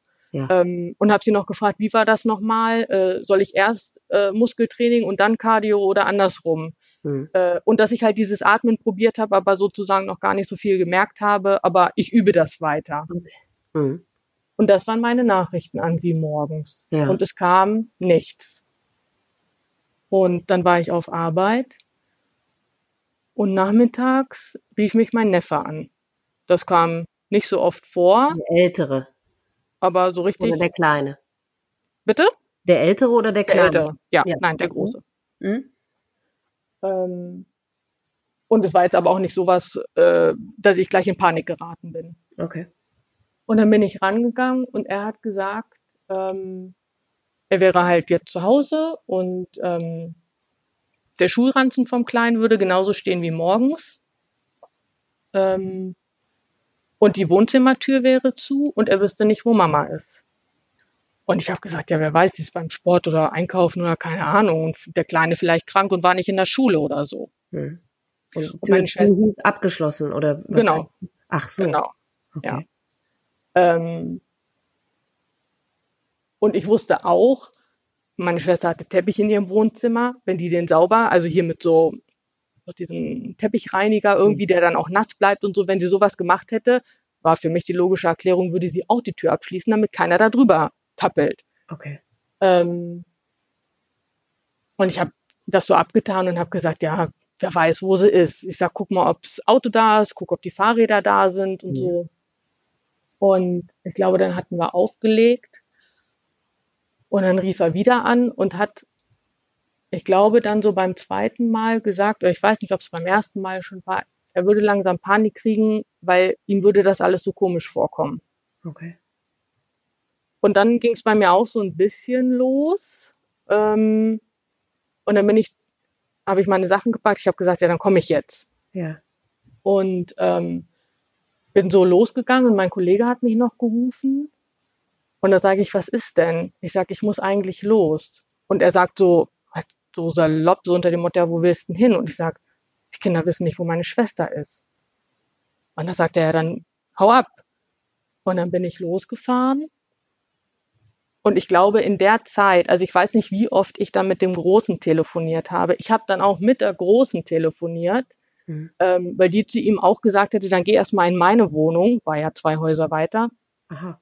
Ähm, und dann ging sozusagen die Telefonate so ein bisschen hin und her. Und da war es bei mir schon so dieses, im Zweifel ist es jetzt soweit, aber gar nicht, also in meinem Kopf, weil gerade weil auch keiner, also wo der Kleine ist, war ja auch nicht klar. Und das war für mich so, ja, wo soll der denn sein? Der kann ja nicht, also die, er muss ja bei ihr sein. Ja. Ähm, dann kam ich noch auf die Idee, ja, vielleicht ist er ja beim Sport. Und das muss man sich mal vorstellen. Da habe ich in ihrem Fitnessstudio angerufen und habe natürlich nach ihr gefragt mit ihrem Nachnamen und habe ja. gesagt, das ist Sandra da. Mhm. mhm. Ja, warte mal. Und dann kommt eine Frau ans Telefon und sagt, ja, hallo. Da sage ich, ja, wer ist denn da? Ja, Sandra so und so. Der, der gleiche Vorname und der gleiche Nachname. Da sage ich, aber du bist nicht meine Schwester. Ach, nee. Und da hatte wirklich, das, da kriege ich gleich Gänsehaut. Ich hatte ja. eine Frau am Telefon und diese Sekunde Erleichterung, die ich hatte, weil die Dame am Telefon ja, also die ja, ja, ja. Videofrau da gesagt hat, ja, die ist hier. Und ich da, und ich habe so gedacht, oh, Gott sei Dank, aber wieso nimmt sie denn den Kleinen mit zum Sport? Ja. Total verrückt. Also, da war sie nicht. Und dann ging die Panik eigentlich so richtig los. Ja. Und dann bin ich losgefahren und habe eine von meinen besten Freundinnen angerufen und habe ihr gesagt, was kann sie machen in diesem Wohnzimmer, dass das zu Ende ist. Ich sag, mhm. und was kann sie da machen, dass sie den Kleinen mit dabei hat? Und sie hat immer gesagt, das würde seine Schwester niemals machen, dass sie den Kleinen mitnimmt. Ähm, da macht dir keine Sorgen, das wird nicht so sein, das kann alles nicht sein. Und ich habe gesagt, ich fahre da jetzt hin mhm. und war schon eigentlich so in Panik, dass ich gesagt habe, ich kann meine Schwester nicht beerdigen. Ich, ich schaffe das nicht nochmal. Oh ähm, und sie hat immer gesagt, nein, nein, soll ich kommen? Und ich mhm. würde, da bin ich meiner Schwester ein bisschen ähnlich, ich kann sehr schlecht Hilfe annehmen. Mhm. Und ich sage auch ganz oft nein. Wenn einer sagt, soll ich dir helfen? Nein, schaffe ich schon alleine. Mhm. Und schon gar nicht hätte ich zu meiner Freundin jemals gesagt, kannst du mit mir nach Wolfsburg kommen, weil, hm, hm, hm. Ja. Äh, weil ich ihr den, den Weg nicht hätte antun wollen und, und Ja, die ja. Zeit, die sie dafür aufbringen muss und so. Ich weiß. Ja, ich, hm, kann ich gut verstehen. Und da habe ich gesagt, ja, bitte komm dahin. Ja. Und dann hat sie gesagt, alles klar. Und ich weiß nicht, ob sie von sich aus eine andere Freundin, also meine andere beste Freundin mitgenommen hat oder wie das dann sozusagen zustande kam. Mhm. Ich weiß, ich habe mit meiner anderen besten Freundin, die sind dann beide da hingefahren mit nach Wolfsburg. Ich habe mit ihr auch telefoniert und habe auch immer nur zu ihr gesagt, ich kann das nicht nochmal, ich kann meine Schwester nicht beerdigen. Ja. Ähm, ich glaube, ich habe auch wie quasi geschrien, also weil ich schon geweint habe, panisch. Hm. Dann immer diese Telefonate mit den Kids hin und her. Und dann hatte ich den Großen wieder am Telefon und der, man konnte zum Wohnzimmer durch die Wohnzimmertür und durch ein anderes Zimmer quasi auf den Balkon und der Balkon wiederum ging auch zum Wohnzimmer. Okay. Und der Große hat gesagt, da ist alles dunkel, ich kann gar nichts sehen. Ähm, überall werden die Jalousien runter. Er könnte nur sehen, dass die Matratze nicht mehr auf dem Bett liegt. Und es würde ein Zettel hängen an der Tür. Äh, und auf dem Zettel würde stehen, nicht einatmen, äh, Lebensgefahr. Und da sage ich ja, wer weiß. Und ich war immer noch so ein bisschen, um ihn halt auch zu beruhigen, mit dieser Teppichgeschichte, Ja. äh, dass er da nicht rein soll und wer weiß, was das für eine Chemie ist und Ja. wer weiß, was da auf diesem Teppich ist und so. Ja. Ähm, und habe also immer versucht, ihn noch so ein bisschen zu beruhigen. Ja. Und dann hatte ich ähm, die Große am Telefon und sie hatte ihn, glaube ich, wieder in ihre Wohnung geschickt. Ähm, und sie war gerade auf dem Weg zu Sandra mit ihrem Freund. Ah, und dann hat dann, ich habe zum Großen dann gesagt, er soll mir ein Foto schicken von diesem Zettel. Und das, was er mir, glaube ich, dreimal nicht vorgelesen hat, und ich vermute mal, bei ihm war dann auch schon irgendwie, da müssen irgendwelche Mechanismen eingesetzt haben. Auf dem Zettel stand nicht nur nicht einatmen, Lebensgefahr, äh, sondern äh, das Haus räumen. Äh, und das habe ich dann auf diesem Foto gelesen. Und dann habe ich mit der Großen telefoniert und die waren gerade auf dem Weg dahin. Ähm, und ich weiß nicht mehr, ich habe auch mit der Feuerwehr telefoniert. Ich weiß aber nicht mehr, was zuerst war sozusagen. Mhm. Ich glaube erst mit der Feuerwehr. Hm. Und die gehen ja ran mit, wo ist der Unfall passiert? Also die, die sagen ja gar nicht Hallo, kein nichts, sondern fragen einen gleich was. Und ich habe das so runtergerattert Ja. und habe auch gesagt, dieser Zettel hängt an der Tür. Und der, er hat gesagt, auf gar keinen Fall macht da jemand die Tür auf, wir kommen. Boah. Hm. Ja, und ich glaube, dann habe ich mit der Großen telefoniert und die waren auf dem Weg da rein und sie sagt, hier riecht es schon total komisch, total verbrannt. Wieso hat der, Große das nicht gerochen? Äh, Hier riecht es schon ganz komisch. Ja. Und dann hat ihr Freund die Tür aufgebrochen und hat sie nur noch so zurückgeschoben und ich habe sie, wir haben uns vor ein paar Wochen haben wir uns darüber unterhalten. Sie sagt, sie kann sich nicht mehr daran erinnern. Wer weiß, die Wahrheit liegt vielleicht irgendwo in der Mitte, keine Ahnung. Ähm, sie hat geschrien am Telefon. Ja. Das weiß ich noch. Ähm, ich, ich krieg das zeitlich nicht mehr so richtig hin. Ich, es könnte auch sein, sie hat, ich weiß nicht mehr, was sie gerufen hat, oder ruft die, ruft die Feuerwehr und dann habe ich die Feuerwehr gerufen. Das kann auch gut sein. Also das kriege ich nicht mehr so richtig übereinander. Und ich wusste ja dann, Feuerwehr und alles wird da sein. Und ich habe mit meiner Freundin telefoniert und die hat immer zu mir gesagt, bitte fahr rechts ran, du kannst so nicht Auto fahren. Und ich habe immer gesagt, ich kann nicht anhalten, ich Nee. muss da hin. Ja, Und natürlich. sie immer, nein, bitte, bitte, du kannst so nicht Auto fahren. Und ich dachte immer, Mensch, ich halte jetzt hier nicht an. Also es Nee. steht doch jetzt gar nicht zur Debatte. Nee. Und ich weiß, ich habe zu ihr am Telefon gesagt, wenn ich jetzt hier gleich um die Ecke biege, dann sehe ich die ganze Feuerwehr. Hm. Und so war es auch. Und dann bin ich dahin gefahren und bin ausgestiegen und habe gesagt, wo ist meine Schwester? Ja, Hm. wer ich wäre.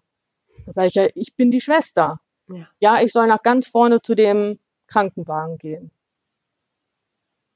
Und dann bin ich weitergegangen und das waren also zig Feuerwehrautos, zig Krankenwagen. Hm. Und immer sollte ich so zum nächsten. Ja, gehen Sie da hinten hin. Hm. dann war ich irgendwann da und die Große saß auf, auf der Treppe sozusagen von dem äh, Rettungswagen. Ja. Und ich habe sie nur gepackt und habe gesagt, alles wird gut, ähm, weil das so mein Standardspruch war. Ja. Und bin reingegangen irgendwie in diesen Wagen und habe gedacht, ich komme ja jetzt hier die Treppe hoch und wenn ich links gucke auf die Trage, dann liegt da meine Schwester. Ja. Und ich gucke nach links und da lag ähm, von ihr und vom Kleinen die Krankenkassenkarte und ihr Personalausweis. Und ich dachte noch so, wo haben die denn jetzt diese Sachen her? Ist ja komisch. Ja. Hab den Großen da sitzen sehen. Also wie erstarrt saß er da Ja. und eine Frau, wer auch immer es war. Ja. Vielleicht die Notärztin, ich weiß es nicht. Ja. Und dann habe ich mich da hingesetzt und dann sagt sie, also zumindest so in meiner Erinnerung, hat mir irgendwie was erzählt und hat dann gesagt, und ihre Schwester hat sich das Leben genommen und hat ihren Sohn mitgenommen. Und ab da ist das ja alles wie in so einem Film. Die Polizei kam, das Jugendamt kam, weil er war ja unter 18, der Seelsorger kam, ja, und Feuerwehr und Krankenwagen war ja sowieso da. Hm. Genügend Schaulustige auch drumrum. Boah. Der absolute Wahnsinn. Also das, was man immer so im Fernsehen sieht, dass die Leute das filmen und so. Ja. Es ist tatsächlich so. Abartig. Absolut. Ähm, und dann ging quasi so, also ein Marathon von Befragungen los. Die Polizei, also das ge- gefühlt ging das stundenlang und ich glaube tatsächlich auch. Mhm. Wann haben die sie das letzte Mal gesprochen? Mhm. Äh, wer hat wann mit wem gesprochen? Mhm. Äh, wer hat sie gesehen? Und so weiter und so fort. Dann wurde ich befragt, dann wurde meine Große befragt, dann der Große, dann war der irgendwann weg vorne in so einem Krankenwagen wieder. Da kriegte man ja dann auch schon Panik. Wo sind jetzt die Kinder? Die sollten ja dann immer bei mir in der Nähe sein, logischerweise. Ja, dann das Jugendamt. Also erstmal die Frage, ja, wo kommt jetzt der Große hin sozusagen, weil in die Wohnung konnte er ja nicht mehr. Ja. Dann waren meine Freundinnen Gott sei Dank da. Mhm. Ähm, von der Großen, der Freund war ja auch noch da. Mhm. Also es waren zumindest so ein paar Personen, die das mit gemanagt haben. Mhm. Und dann haben die irgendwie Klamotten von dem Großen noch ja, aus der Wohnung geholt. Mit der Polizei zusammen, soweit ich weiß. Hm. Und dann bin ich bei meiner Freundin, habe ich im Auto gesessen, die hat mich dann wieder nach Hause gefahren. Irgendwann in der Nacht war es, glaube ich. Ähm, und mein Großer saß äh, bei meiner Freundin, die hat dann mein Auto gefahren. Und dann sind wir nach Hause gefahren. Und das war der Tag. Aber hat man dir denn überhaupt gar nichts eben. Genaues dann gesagt? Bist du gar nicht über irgendwas informiert worden? Doch, das ist dann im Zuge dessen passiert, oder? Also, Ja, ja. ähm, die wurde ja dann auch irgendwann, ähm, wurden die beiden rausgetragen aus der Wohnung. Aber ich habe Als nur gesagt, ich will das nicht sehen. Nee. Ja, also wir waren noch da, aber ich habe gesagt, ich will das nicht sehen. Das lief so ein bisschen nebenbei sozusagen. Okay. Ähm, und ich konnte auch gar nicht in die Nähe der Wohnung. Also ich war immer nur sozusagen diese beiden Häuser weiter, wo meine Nichte letztendlich gewohnt hat. Mhm. Ähm, und da spielte sich alles so ein bisschen ab. Weil, man, Also- weil du einfach nicht durftest, wegen der Gefahr, oder weswegen? ähm, das stand sozusagen gar nicht zur Debatte. Also ich, ich konnte nicht in die Nähe dieser Wohnung und ich weiß gar nicht, ob jemand anders in der Nähe der Wohnung war oder ob die Kinder, Hm. also ich glaube, es durfte dann noch gar keiner mehr Hm. rein. Okay. Aber ist Genau. denn dein Neffe, ist der dann tatsächlich dann da ins Wohnzimmer rein? Oder ist ich, äh, nee, Mhm. nee, Nein, nein, nein, Nee. nein, nein, nein. Also der Freund äh, von meiner Großen ist rein und hat sie dann genau. gleich auch so zurückgeschoben. Okay. Ähm, und da war ihr sozusagen klar, was passiert ist. Hm. Soweit ich weiß, hat er noch Puls gefühlt bei den beiden und der ist in der Feuerwehr äh, oder gewesen oder ist noch, weiß ich nicht. Ja. Äh, den gibt's nicht, also die sind nicht mehr zusammen. Ja, ja. Hm. Ähm, ja, und also er, er hat die beiden gefunden. Und ich habe aber mit ihm nie darüber geredet. Wie kommt das? Und die Große ist dann an dem, äh, wir haben uns wenig gesehen und es war auch nicht, ähm, ich glaube, er hat nicht mal, also nicht mal die beiden haben darüber geredet. okay. Großartig. Ja, Mhm. weil ich glaube, es ist auch einfach so, also über die Sache an sich ähm, reden wir, aber wenig. Und es ist eher so Erinnerung an die beiden. Darüber reden wir. Das ist ja auch schön. Ähm, ja. Ja, Mhm. genau. Okay. Und wir haben auch so ein paar Rituale, sage ich mal, etabliert, so Mhm. mit Lieblingsfarben und Mhm. Kerzen und so, Schön. ähm, dass die beiden irgendwie immer so mit dabei sind. Mhm. Aber es gab auch einfach so viel zu regeln ähm, dann. Ja. Also man hatte, also es ging eigentlich nur immer darum, was muss man jetzt erledigen? Und es war absolut nur funktionieren und immer den beiden quasi einbläuen, wir schaffen das. Es gibt, wir werden nicht daran zerbrechen, ihr werdet nicht daran zerbrechen, weil ich euch sage, es wird alles gut. Ähm, und so kleine Sachen. Ich habe auch immer gesagt, hier, es wird gegessen und ich habe mich auch gezwungen zu essen, Mhm. weil ich wusste, wenn ich zusammenbreche sozusagen, dann läuft das nicht mehr. Ja. Mhm. Mhm. Ähm, und die beiden mussten ja auch, also mussten ja auch bei Kräften bleiben sozusagen, weil alles schwierig genug ist und Mhm. dann nicht noch dieses, ich verweigere jetzt das Essen oder ich äh, liege nur noch im Bett oder dieses, ich habe ich hab wahrscheinlich auch echt Druck gemacht, weil ich die so, ja, versucht habe zu pushen oder irgendwie mitzuziehen oder Mhm. irgendwie so, dass Mhm. sie, dass sie quasi gar keine Möglichkeit haben, äh, gar keine Zeit für Zusammenbrechen. So. Ja. ja. Hm. Mhm. Hatte sie denn irgendwie einen Brief noch hinterlassen? Also sie hatte ja die Zettel da aufgehängt und so. Hat sie sonst irgendeinen Ja. Brief oder irgendwas hinterlassen? Ja, hat sie, ähm, aber einen ganz kurzen und vermutlich ähm, äh, war sie da auch schon nicht so ganz mehr Herr ihrer Sinne, Okay. ähm, weil ihre Schrift so, Ach äh, so. wie, wie abgerutscht dann aussieht. Ach so. Ähm, und da stand drauf, ich weiß es auch nicht mehr ganz genau, die Große hat den Brief, ähm, ähm, es, es würde kein Fleckchen geben auf dieser Erde, wo die beiden glücklich sein könnten.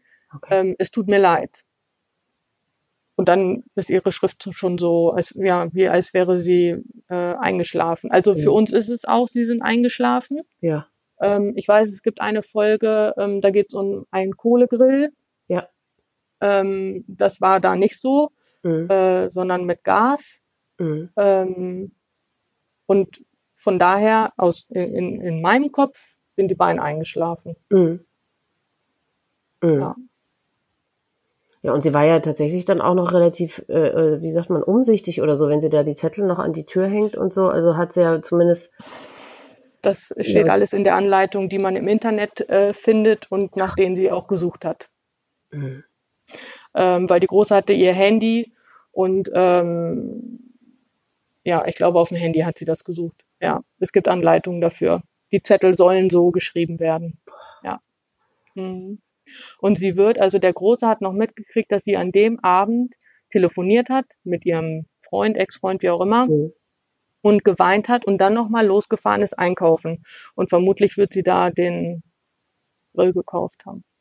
Oder die Grills oder ich weiß es nicht. Ich habe gesagt, ich will ähm, davon Mhm. nichts wissen. Ja.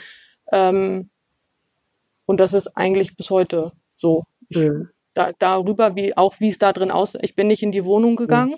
Mhm. Ähm, meine Freundinnen waren ja als erstes in der Wohnung und die haben auch angefangen, mit der Großen die Wohnung auszuräumen. Wahnsinn. Äh, ich konnte mich dann irgendwann mal da in die Nähe begeben und konnte anfangen, den Keller auszuräumen. Ähm, aber das war ja auch so, dadurch, dass das in Wolfsburg war, wir hatten ja auch gar nicht die Möglichkeit, jeden Tag da so ein bisschen was zu machen. Wenn wir da hingefahren sind, dann mussten wir halt auch richtig was schaffen, Mhm. ähm, damit halt diese Wohnung leer wird. Und so ein, Mhm. äh, war ja ein paar Jahre vorher erst nach Wolfsburg gezogen. Also ich wusste, wie viele Kartons das waren. Und ich hatte nur vor Augen, dass das ewig dauern wird, diese Wohnung auszuräumen. Mhm. Ähm, und halt auch den Keller. Ja. Mhm. Und dann habe ich so ein bisschen im Keller gewuselt und eigentlich haben meine Freundinnen und die Große die Wohnung ausgeräumt. Und dann irgendwann konnte ich au- auch reingehen. Aber meine Freundin ähm, hat mit dem Freund meiner Großen Mhm. die Matratze, die ja nicht mehr auf dem Bett lag, sondern auf dem Boden im Wohnzimmer, wo die beiden drauf lagen, ähm, dann weggeschafft. Also das haben die alles so an uns vorbeigemacht, Ja. damit wir gar nicht ähm, damit so Mhm. Werden. Mhm. Mhm. Mhm. Ja. Und wie war die Woche danach? Wie was ähm, habt ihr ähm, normal bestatten lassen oder ähm, einäschern lassen? Oder wie war die, deine Erfahrung mit dem Bestattungsunternehmer?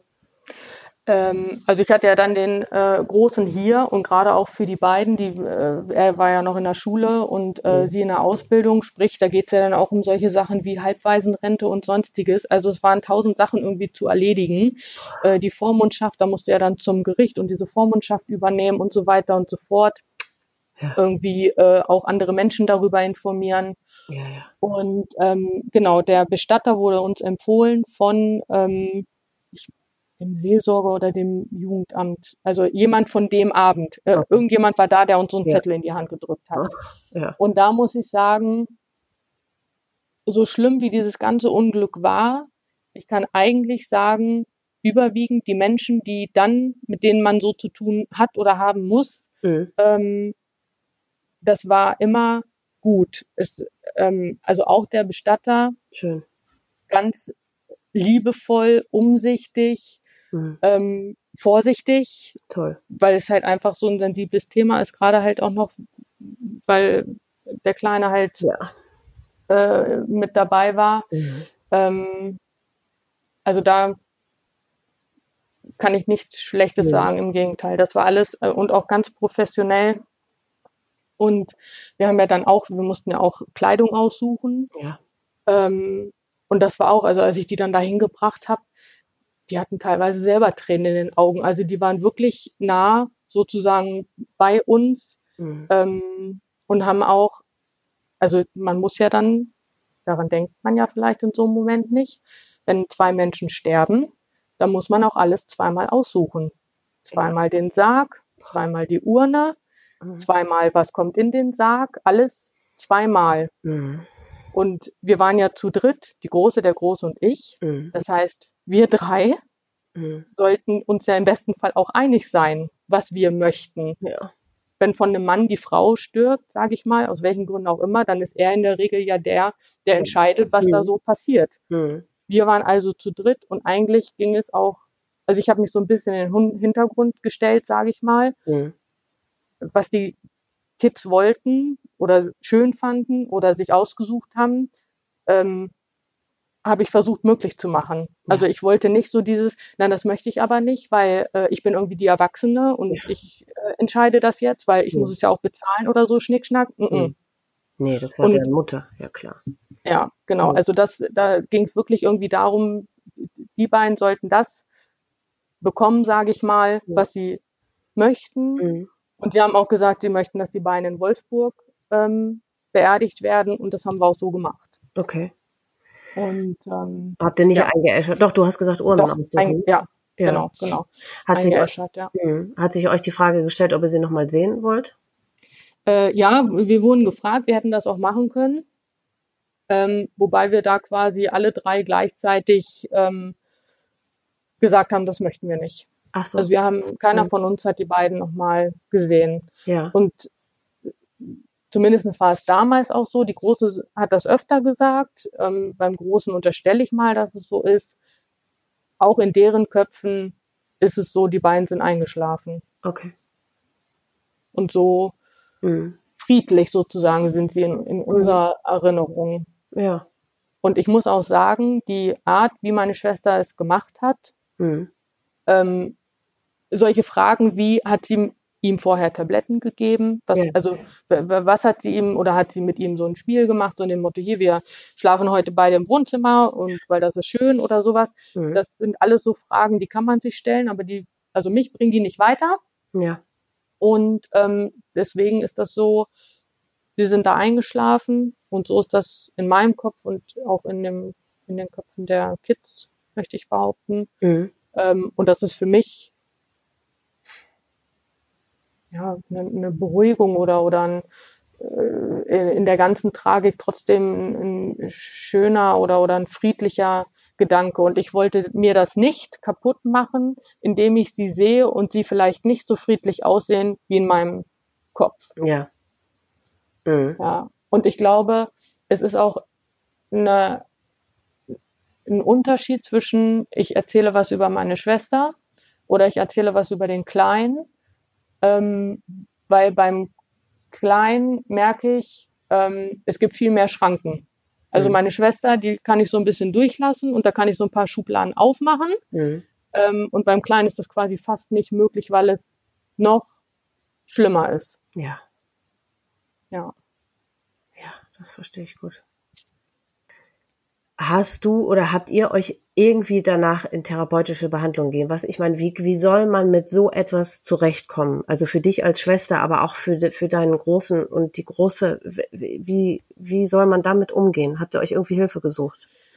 Äh, ich ja, die beiden Großen nicht und die wollen das auch bis heute nicht, ähm, was ich natürlich im Auge behalte, aber ähm, ich kann sie nicht zwingen. Mhm. Ich äh, habe ihnen alle Angebote gemacht, äh, die irgendwie gehen Mhm. ähm, und die ich tatsächlich auch in Anspruch genommen habe. Also ähm, ich habe mit dem Seelsorger, der an dem Tag da war, noch häufig telefoniert. Ähm, der hat mir, also erstmal hat er mir auch gut zugehört, sage ich mal, Mhm. und hat aber auch ja so eine so eine friedliche Ader immer reingebracht, auch Mhm. mit dem, was er mir so gesagt hat. Natürlich war das christlich angehaucht, aber das war jetzt nicht so, ja, sie ist jetzt bei Gott oder irgendwie so. Ähm, das hätte ich auch nicht gut gebrauchen können, aber er Ja. hatte so eine so, ein, so einen ganz anderen Blick darauf und hat Ja. das auch überhaupt nicht verurteilt, ähm, weil es ist ja schon, wenn auch noch so ein Kind dann Ja. dabei ist, Mhm. Da stößt man schon öfter oder könnte man, mir ist Gott sei Dank nicht äh, passiert. Das wäre jetzt meine Ähm, Frage gewesen. Hast du nie ja, nein. Mhm. Oh Gott sei Mhm. Dank. Mhm. Mhm. Nein, also ich muss wirklich sagen, all- alles, was so passiert, äh, passiert ist, die Menschen, mit denen ich zu tun hatte, mit denen ich auch irgendwie was regeln musste, immer ganz äh, zugänglich und haben sich auch gekümmert und haben irgendwie die Schwere dieser ganzen Sache auch verstanden Mhm. ähm, und waren, waren ähm, also haben, haben sich mit mir gekümmert sozusagen um die Sachen, die man sich so kümmern musste. Mhm. Also, weiß ich nicht, wie gesagt, hier mit Halbwaisenrente, da muss man ja dann zur deutschen Rentenversicherung. Ähm, die war ein bisschen komisch, aber auch die war okay. Es war nicht, dass man irgendwie, ich hatte nicht das Gefühl, ich werde verurteilt oder sonstiges. Ich konnte die Sterbeurkunden nicht anfassen und habe zu ihr gesagt, äh, können Sie die bitte da wieder reintun? Ja. Und das hat die ohne Probleme gemacht. Also die hätte ja auch sagen können, das sind hier Ihre Unterlagen, jetzt nehmen Sie Ja. die und fertig. Ja. Ähm, also das war wirklich, dass sie schon gesagt hat, ja, ich, ich pack die dann hier rein, kein Problem. Also ja, ich bin auf viele Menschen gestoßen ähm, mit viel Verständnis und viel Mhm. Rücksichtnahme und die sich ähm, dann auch einfach gekümmert haben. Mhm. Ja, also ob das nun Bestatter war oder Seelsorger oder Jugendamt oder oder. Schön, Gott sei Dank. Aber Ja. hast du mal diesen Vorwurfsgedanken in Richtung deiner Schwester gehabt?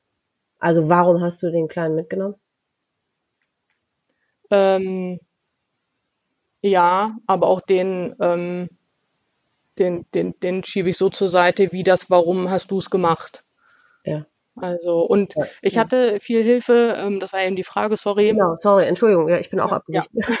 äh, also Seelsorger Mhm. und ähm, Selbsthilfegruppe von Argus. Ach, Ähm, ja.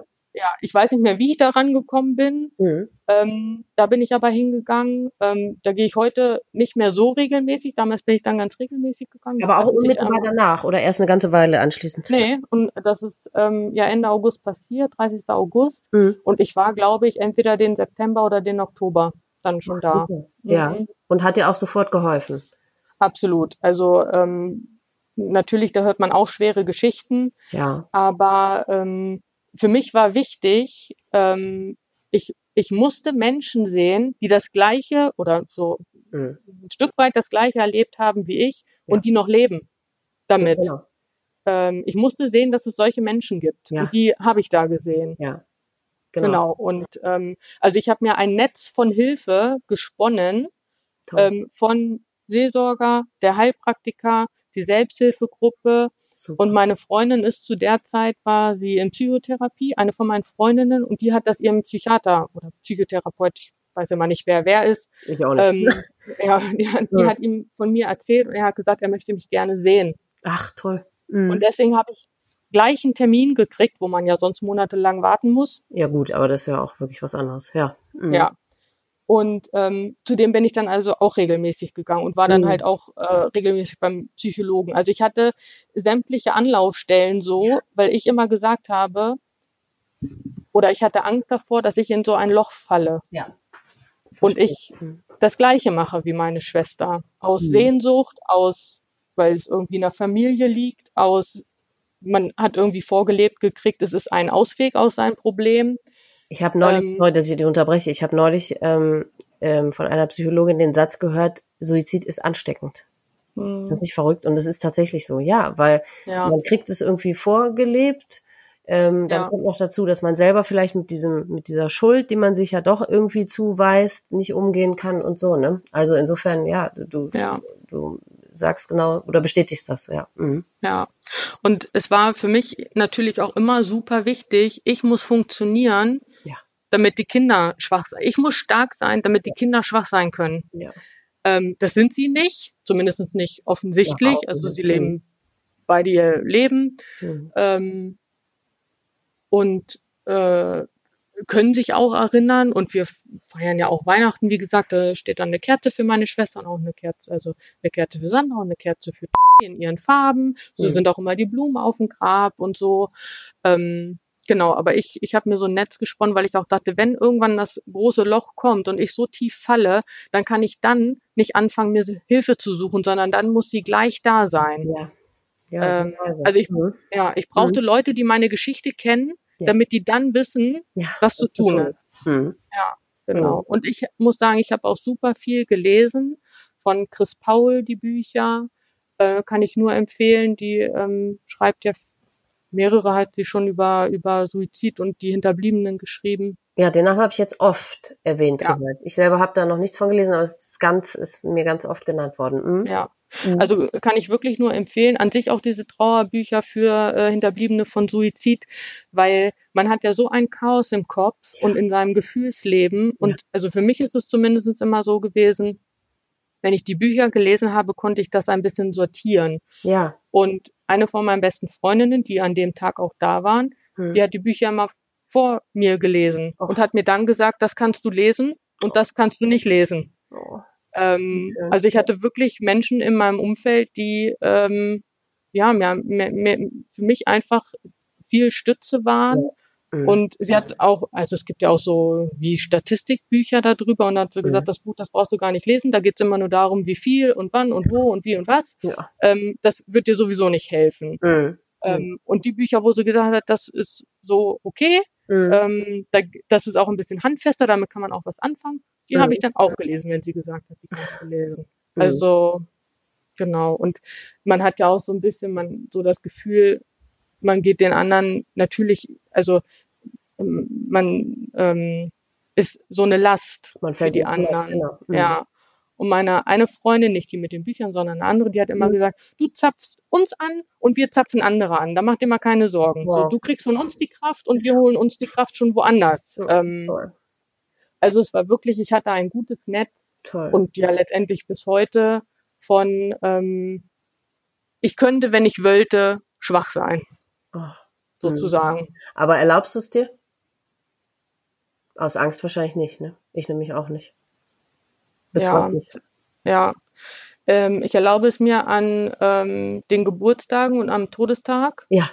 Ähm, wobei das natürlich auch schwierig ist. Äh, ich weiß, dass es auch in einer Folge dieser, ähm, also wir haben zwei Daten auf, dem, auf der Sterbeurkunde. Zwischen 29. x Uhr und 30. x Uhr. Ach so, also es war wirklich abends noch, ja? Mhm. Irgendwann in der Nacht muss das gewesen sein, ja. Mhm. Und ähm, ja, das ist äh, auch schwer für mich, Mhm. ähm, die- dieser, dass man nicht weiß, wann genau, aber wir haben dann gesagt, okay, wir haben das erfahren an dem Ja, 30. 30.. und deswegen ist es der 30. Mhm. für uns. Und der andere Tag sozusagen spielt gar keine Rolle mehr. Mhm.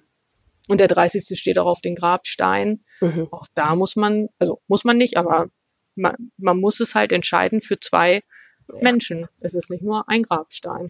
Wahnsinn. Hm. Ja. Und genau, also an solchen Tagen erlaube ich es mir Ja. und da höre ich auch, ähm, wir hatten bestimmte Lieder ähm, ausgesucht für die Beerdigung, Mhm. die da gespielt wurden. Mhm. Und die höre ich mir dann an. Mhm. Und da kommt viel Trauer raus. Ähm, da kann ich so ganz gut zulassen, weil ich sozusagen weiß, wenn der Tag dann auch wieder um ist, dann ist es sozusagen überstanden. Ja, es ist verrückt. Ne? Mir geht's ganz genauso. Es ist so ein Rahmen, der einen davor beschützt, dass man ganz tief fällt, oder? So fühle ich ja. mich immer. So, okay, jetzt ist der Tag, da darf ich das zulassen, weil da habe ich ja auch wirklich äh, die Legitimation, weil es ist nun mal der Todestag oder der Geburtstag. Aber eben, wenn der vorbei ist, da, das schützt einen. Oder man fühlt sich so äh, durch diesen Rahmen irgendwie geschützt, oder? Mir geht's ganz genauso. Ja. Ja, ja absolut. Ja. Mhm. Ja. Und ich könnte, ich weiß nicht, ob das vielleicht irgendwann mal anders wird. Also, dass ich in dieses Loch falle, das hoffe ich natürlich nicht, um Gottes Willen. Mhm. Aber ich weiß nicht, ob das irgendwann mal anders wird, dass man mehr zulassen kann, weil ich merke zum Beispiel auch, ähm, ach, ich war auch auf so einem ähm, Geschwisterseminar von Argus, die bieten ach. Seminare an. Ach so, für, für Geschwister. Ja, ja, zum Beispiel für Geschwister. Ja, ja. Mhm äh, aber auch für hinterbliebene Eltern oder mhm. hinterbliebene Kinder. Mhm. Und äh, einer aus der Argus-Gruppe, und das war auch wieder so ein glücklicher Zufall, ähm, weil ich alleine da, glaube ich, gar nicht drauf gekommen wäre. Und sie hat gesagt, ähm, ich möchte das machen. Mhm. Kommst du mit? Und ich habe gesagt, ja, da komme ich mit. Mhm. Und dann mhm. sind wir zu diesem Wochenende gefahren. Und das mhm. ist wirklich auch ein, ein Wochenende, ein Zeitraum, ein Raum für die Verstorbenen, man erinnert sich ganz viel, man redet ganz viel über sie. So ein Wochenende, also hinterher braucht man definitiv, definitiv einen Tag Urlaub. Das haben die mir vorher gesagt und genauso habe ich es gemacht. Das glaube ich, ja. Und genauso würde ich es auch immer wieder machen. Mhm. Ähm, jetzt ist ja Corona. Mhm. Äh, ich wäre auch tatsächlich wieder zu so einem Geschwisterseminar gefahren, aber ähm, das ist halt jetzt abgesagt. Mhm. Und ähm, ja, also das kann ich nur empfehlen, weil man da ganz viel Raum hat dafür. Und danach ist es aber auch wieder gut. Mhm. Genau. Mhm. Mhm. Mich haben jetzt ja einige Nachrichten im Laufe der äh, Zeit erreicht von äh, Depressiven, also von Suizidgefährdeten und teilweise auch von schwer Suizidgefährdeten. Und die haben geschrieben, dass sie total dankbar sind für den Podcast, weil sie jetzt zum ersten Mal, und das finde ich wirklich verrückt, also die sind schon lange depressiv und suizidgefährdet, also haben so diesen, diesen Gedanken um den Suizid schon tausendmal durchgesponnen. Und durch den Podcast haben sie jetzt zum allerersten Mal verstanden oder realisiert, dass das für die Hinterbliebenen, für die Angehörigen eine solche nicht in Worte zu fassende Katastrophe ist. Und da habe ich gedacht, ich glaube, in den Folgen bisher ist das, wie es uns tatsächlich damit geht, die wir zurückbleiben, noch nicht so richtig, richtig rausgearbeitet. Also ich meine, das, das, man versteht das schon ganz gut, dass das für uns alle wirklich furchtbar ist und dass die Trauer nach dem Suizid eben besonders kompliziert ist oder besonders ist. Mhm. Aber versuch du mal zu erklären, wie es dir danach gegangen ist oder wie es dir damit geht. Ich finde, also ich habe in meiner Folge das ja so mit dieser Beschreibung, dass man so in, in der Hand von King Kong sitzt und die so zuquetscht und dass einfach man sich da nicht draus befreien kann. Ich finde, das ist ein Gefühl, diese, dieser Schmerz und diese Trauer, die man nur ganz schlecht beschreiben kann. Aber versuch mal mit dem Hintergedanken, Suizidenten oder mögliche Suizidenten davon abhalten zu wollen, indem du ihnen verdeutlichst, wie furchtbar das ist als Betroffener. Versuch mal, das zu beschreiben. Also ich sage immer, das ist so eine schwarze Wolke äh, oder so eine dunkle Wolke, die man mit sich trägt. Ähm, und eigentlich versucht man immer nur nicht verrückt zu werden. Ja. Und dadurch, dass ich meine Mama ja auch verloren habe, mhm. kenne ich genau diesen Unterschied. Wie ist es, wenn jemand stirbt wegen Krankheit? Mhm. Ähm, und wie ist es, wenn sich jemand das Leben nimmt? Und es ist gerade am Anfang natürlich einfach nur Überleben. Es übermannt ein, es verschluckt ein. Ähm, Raum und Zeit sowieso absolut außer Kraft gesetzt. Mhm. Ähm, man hat kaum Luft zum Atmen. Ja, ne? Mhm. Jetzt ist es etwas über vier Jahre her und es geht äh, mir zumindest immer noch teilweise so. Ja. Und man hat natürlich das Schlimmste erlebt, äh, was man so erleben kann mhm. äh, mit in seinem Leben. Ähm, und eigentlich, also es ist so ein Kraftaufwand, nicht daran zu zerbrechen oder verrückt zu werden. Ja. Ähm, und es ist, es ist immer ein Kampf. Ja. Aber und jetzt bist du ja auch noch jemand, der es wirklich in deinem jungen Leben schon beides erlebt hat, eben den Krebstod deiner Mutter und eben den Suizid deiner Schwester. Aber was, was, warum ist der Unterschied so groß? Warum ist da ein Unterschied? Kannst du das erklären? Warum ist das eine so anders als das andere? Ich glaube, weil der menschliche Geist das äh, eine erfassen kann und das andere nicht, ja. weil es auch, und deswegen ist dieser Podcast so eine gute Sache, Tod mit ähm, äh, anhand einer Krankheit oder weil jemand stirbt, weil er krank ist oder weil er alt ist, wobei ja. ich das nicht beurteilen kann, aber ja. ähm, ich stelle es mir ähnlicher vor als Suizid und krank. Ja. Ähm, das ist gesellschaftlich anerkannter ist das falsche Wort. Ja, doch, das passiert halt. Be ja, bekannter vielleicht ist, ist mhm. richtiger. Genau. Je, äh, viel mehr Menschen sind damit konfrontiert. Ähm, es kann auch jeden treffen, weil äh, keiner weiß ja, wann er krank wird. Mhm. Ähm, ich glaube, aus der eigenen Perspektive äh, ist ja sowas, dass man sich selber das Leben nimmt, total weit weg. Krankheit ist aber ganz nah. Ja, ja. Ähm, mhm. weil ja auch immer jemand, jemand kennt, der mhm. irgendwie krank ist oder an Krankheit gestorben. Mhm. Ähm, es gibt Ärzte dafür, die einen wieder gesund machen können, theoretisch. Mhm. mhm. Und äh, wenn man stirbt an einer Krankheit, dann war es ja die Krankheit. Es war nicht der Mensch selber. Genau. Aber das ist bei Depressionen und bei Suizid ja eigentlich genauso. Oder nicht nur eigentlich, sondern es ist genauso. Bloß, weil das doch die, es ist eben die eigene Hand oder es ist die Hand des erkrankten Menschen, ne? Mhm. Also das ist ja im Prinzip der verlängerte Arm der Depression, der das erledigt. Es ist ja nicht der Mensch, der, der gesunde oder sagen wir mal die, die, die gesunde Seele des, des originalen Menschen, des ursprünglichen Menschen. Das ist es ja nicht, sondern es ist im Prinzip der verlängerte Arm der Depression. Deswegen, ja, aber weil es eben die, die, die Ausführung geschieht durch den Erkrankten. Ja. Ja, aber ich finde, die, diese Dramatik oder die, das, diese Horror und diese, man kann es ja gar nicht in Worte fassen. Das kann man einem, der es eben nicht erlebt hat und auch, ich möchte so gerne den Suizidgefährdeten und den an Depressionen Erkrankten das irgendwie vermitteln. Wie, wie, was für eine Katastrophe, für eine lebensbedrohliche Katastrophe das ist, einen äh, Angehörigen durch Suizid zu verlieren. Aber ich finde, ich finde da selber gar keine Worte für, um das wirklich zu 100 Prozent darzulegen, wie das wirklich ist. Wie schrecklich. Ja. Da, da, ich finde, da gibt es gar keine Worte für. Nee, wollte ich gerade sagen. Also dafür könnte ich, glaube ich, auch keine Worte finden. Ja. Und Wobei, hm. also, hm? Nee, Entschuldigung. Und deswegen denke ich immer, man hat, wir haben das den Zuhörern da draußen noch gar nicht wirklich vermitteln können, weil das ist ja auch mein Bestreben mit dem Podcast, dass man eben nicht Betroffenen oder eben tatsächlich an Depressionen erkranken ähm, vermitteln können oder zu vermitteln, wie es uns anschließend geht. Aber irgendwie, irgendwie geht das nicht, ne? So, so richtig. Nee, wobei ich mich da auch immer frage, ähm, wie soll ich sagen? Also, äh, wenn man es von der anderen Seite betrachtet, viele, die sich fragen, warum hat derjenige das getan, das hätten wir doch alles regeln können. Ähm, der behauptet sozusagen in meinen Augen, er hätte die Macht, dem anderen das abzunehmen. Und ich sage immer, so wie es uns jetzt geht, so eine Macht hat doch auch niemand anders, der jetzt zu uns sagen kann, noch vier Wochen, jetzt geht's dir noch vier Wochen richtig bescheiden, aber danach, glaub mir, geht's bergauf. Ja. Ähm, und so wie wir das jemandem nicht glauben würden, ja. ähm, so ist es ja andersrum auch. Also was hätte ich zum Beispiel machen können, dass meine Schwester gesagt hat, stimmt, daran habe ich noch gar nicht gedacht. Nein. Dann weiß ich ja, jetzt wird's wieder besser.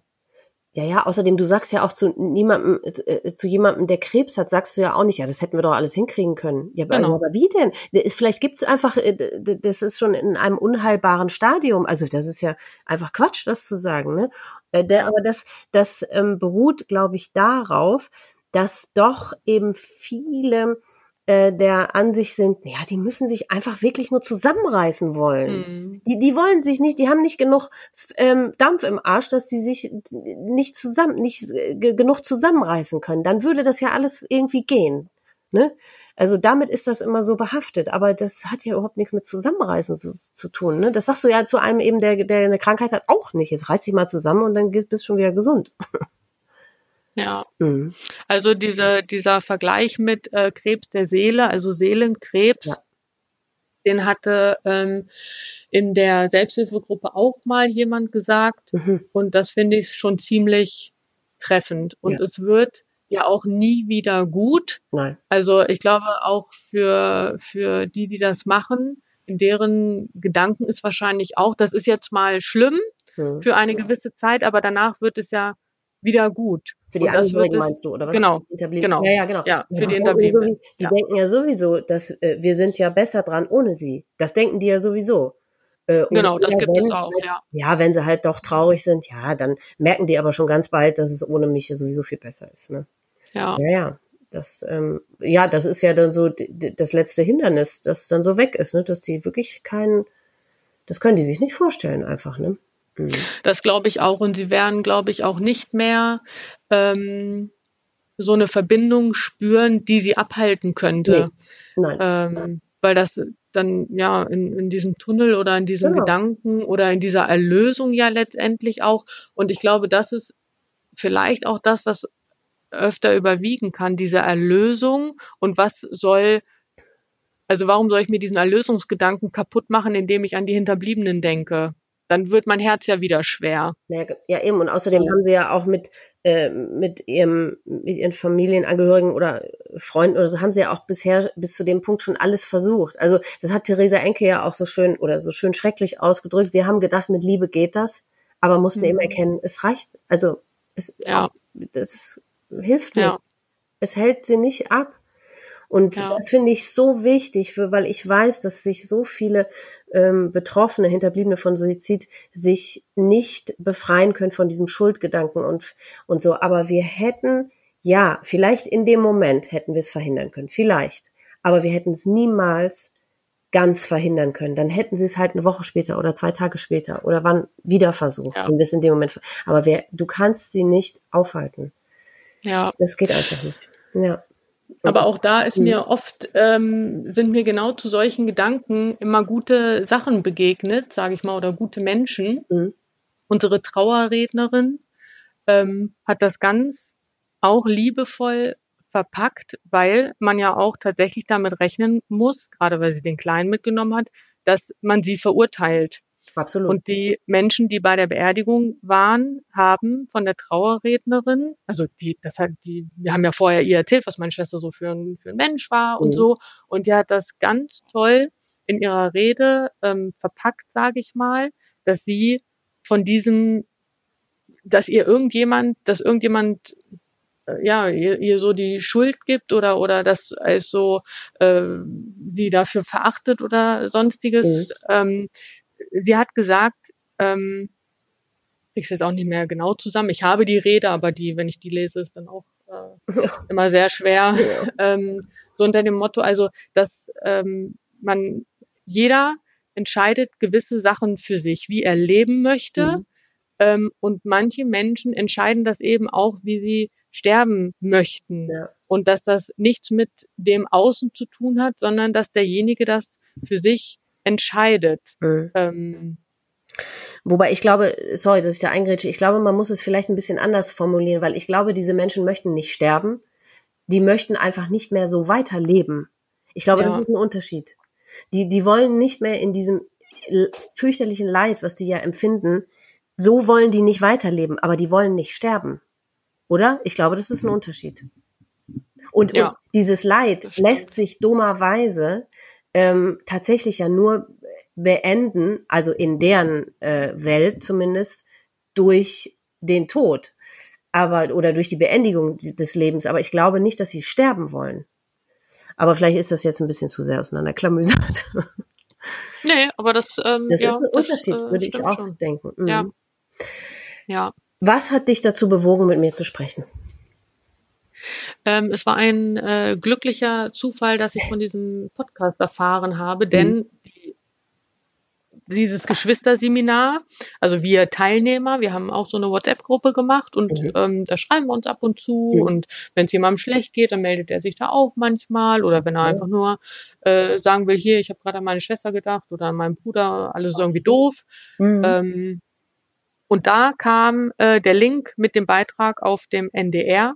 Ach. Und den habe ich mir, genau, den habe ich mir angeschaut und für mich, ähm, dadurch, weil ich mir sowieso so mein Netz auch gesponnen habe aus Hilfemöglichkeiten und dass man mit jemandem sprechen kann, mhm. ähm, hat mich dieser Podcast so angesprochen, mhm. weil es so ein persönliches Format ist zwischen Betroffenen, ähm, sich darüber auszutauschen und wenn man Hinterbliebener ist von Suizid, dann hat man ja mit anderen Hinterbliebenen eine ganz besondere Verbindung. Ja. Es ist schlimm, dass man die hat, aber es gibt sie. Aber auch schön, ja. Genau, und sie spendet auch Trost. Total. Und dieses Format mit dem Gespräch und auch, dass man mehr darüber sprechen ähm, muss, ja. ähm, fand ich einfach ähm, schön. Und deswegen habe ich mich bei dir gemeldet. Hm.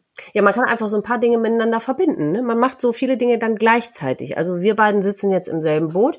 Wir ähm, sorgen dafür, dass sich andere Betroffene aber verstanden fühlen, weil die sich mit Sicherheit in ganz vielen Dingen, die du erzählt hast, äh, wiederfinden. Und gleichzeitig klären wir aber auch noch auf. Also deswegen, ja, ja es ist, ähm, ist einfach eine ganz gute Möglichkeit. Ne? Was möchtest du zum Abschluss den Menschen da draußen sagen?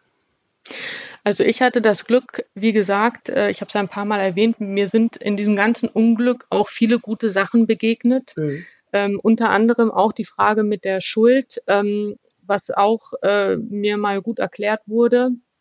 Nämlich Schuld ist was, was man sozusagen, also äh, Schuld beinhaltet ähm, einen Vorsatz oder eine Absicht, wenn man das jetzt mal so ein bisschen juristischer betrachten ja. wollen würde. Mhm. Ähm, und mit Absicht haben wir ja nicht weggeschaut, wir Hinterbliebenen. Mit Absicht haben wir nicht diejenigen alleine gelassen. Wir haben das alles nicht mit Absicht gemacht. Und deswegen ist dieser Schuldbegriff, wenn man das so betrachtet, zumindest für mich, ja. ähm, viel weiter in die Ferne gerückt. Ach, so habe ich das auch noch nie betrachtet. Guck mal, das ist ein, das ist ein super Ansatz, ja.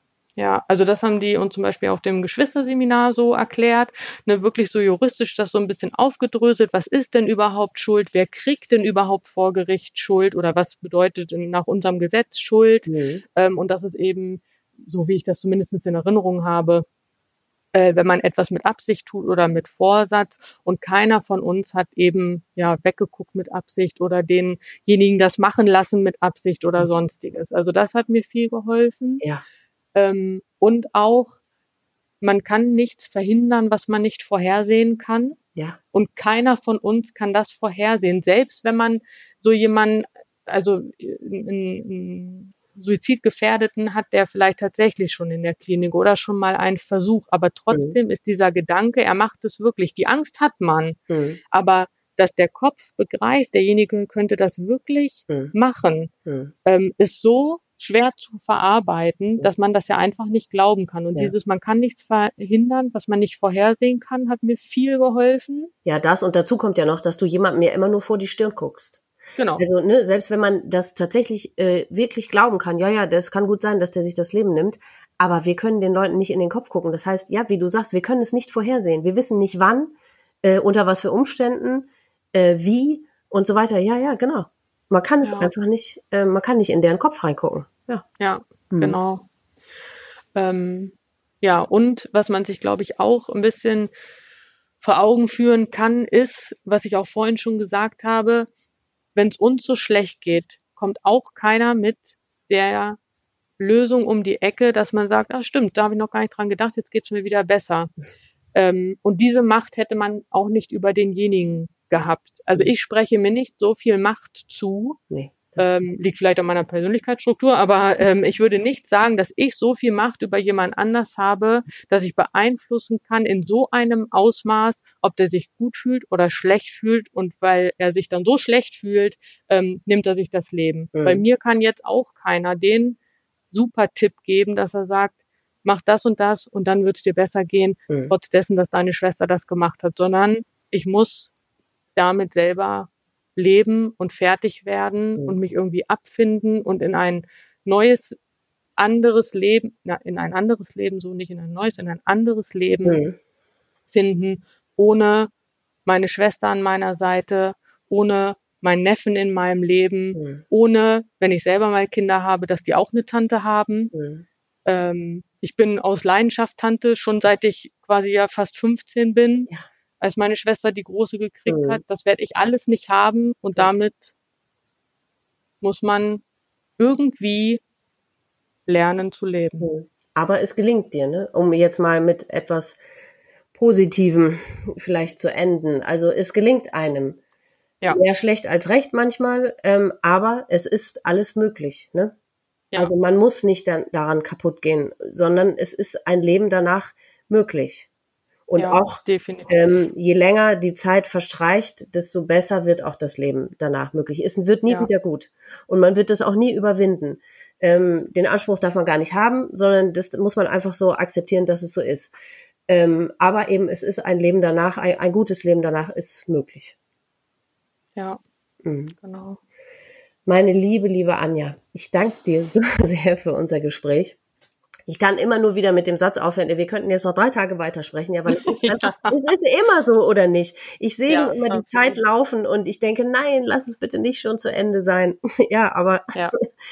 ähm, ja, es hat mir unheimlich äh, gut getan, es hat mir total viel Spaß gemacht. Ähm, ja, ich danke dir von ganzem Herzen. Ich danke dir. Es ist gut, dass es sowas gibt. Das war Anjas Geschichte. Liebe Anja, danke. Danke für deine Offenheit, deine Kraft, deine Gefühle, deine Eindrücke, deine Geschichte.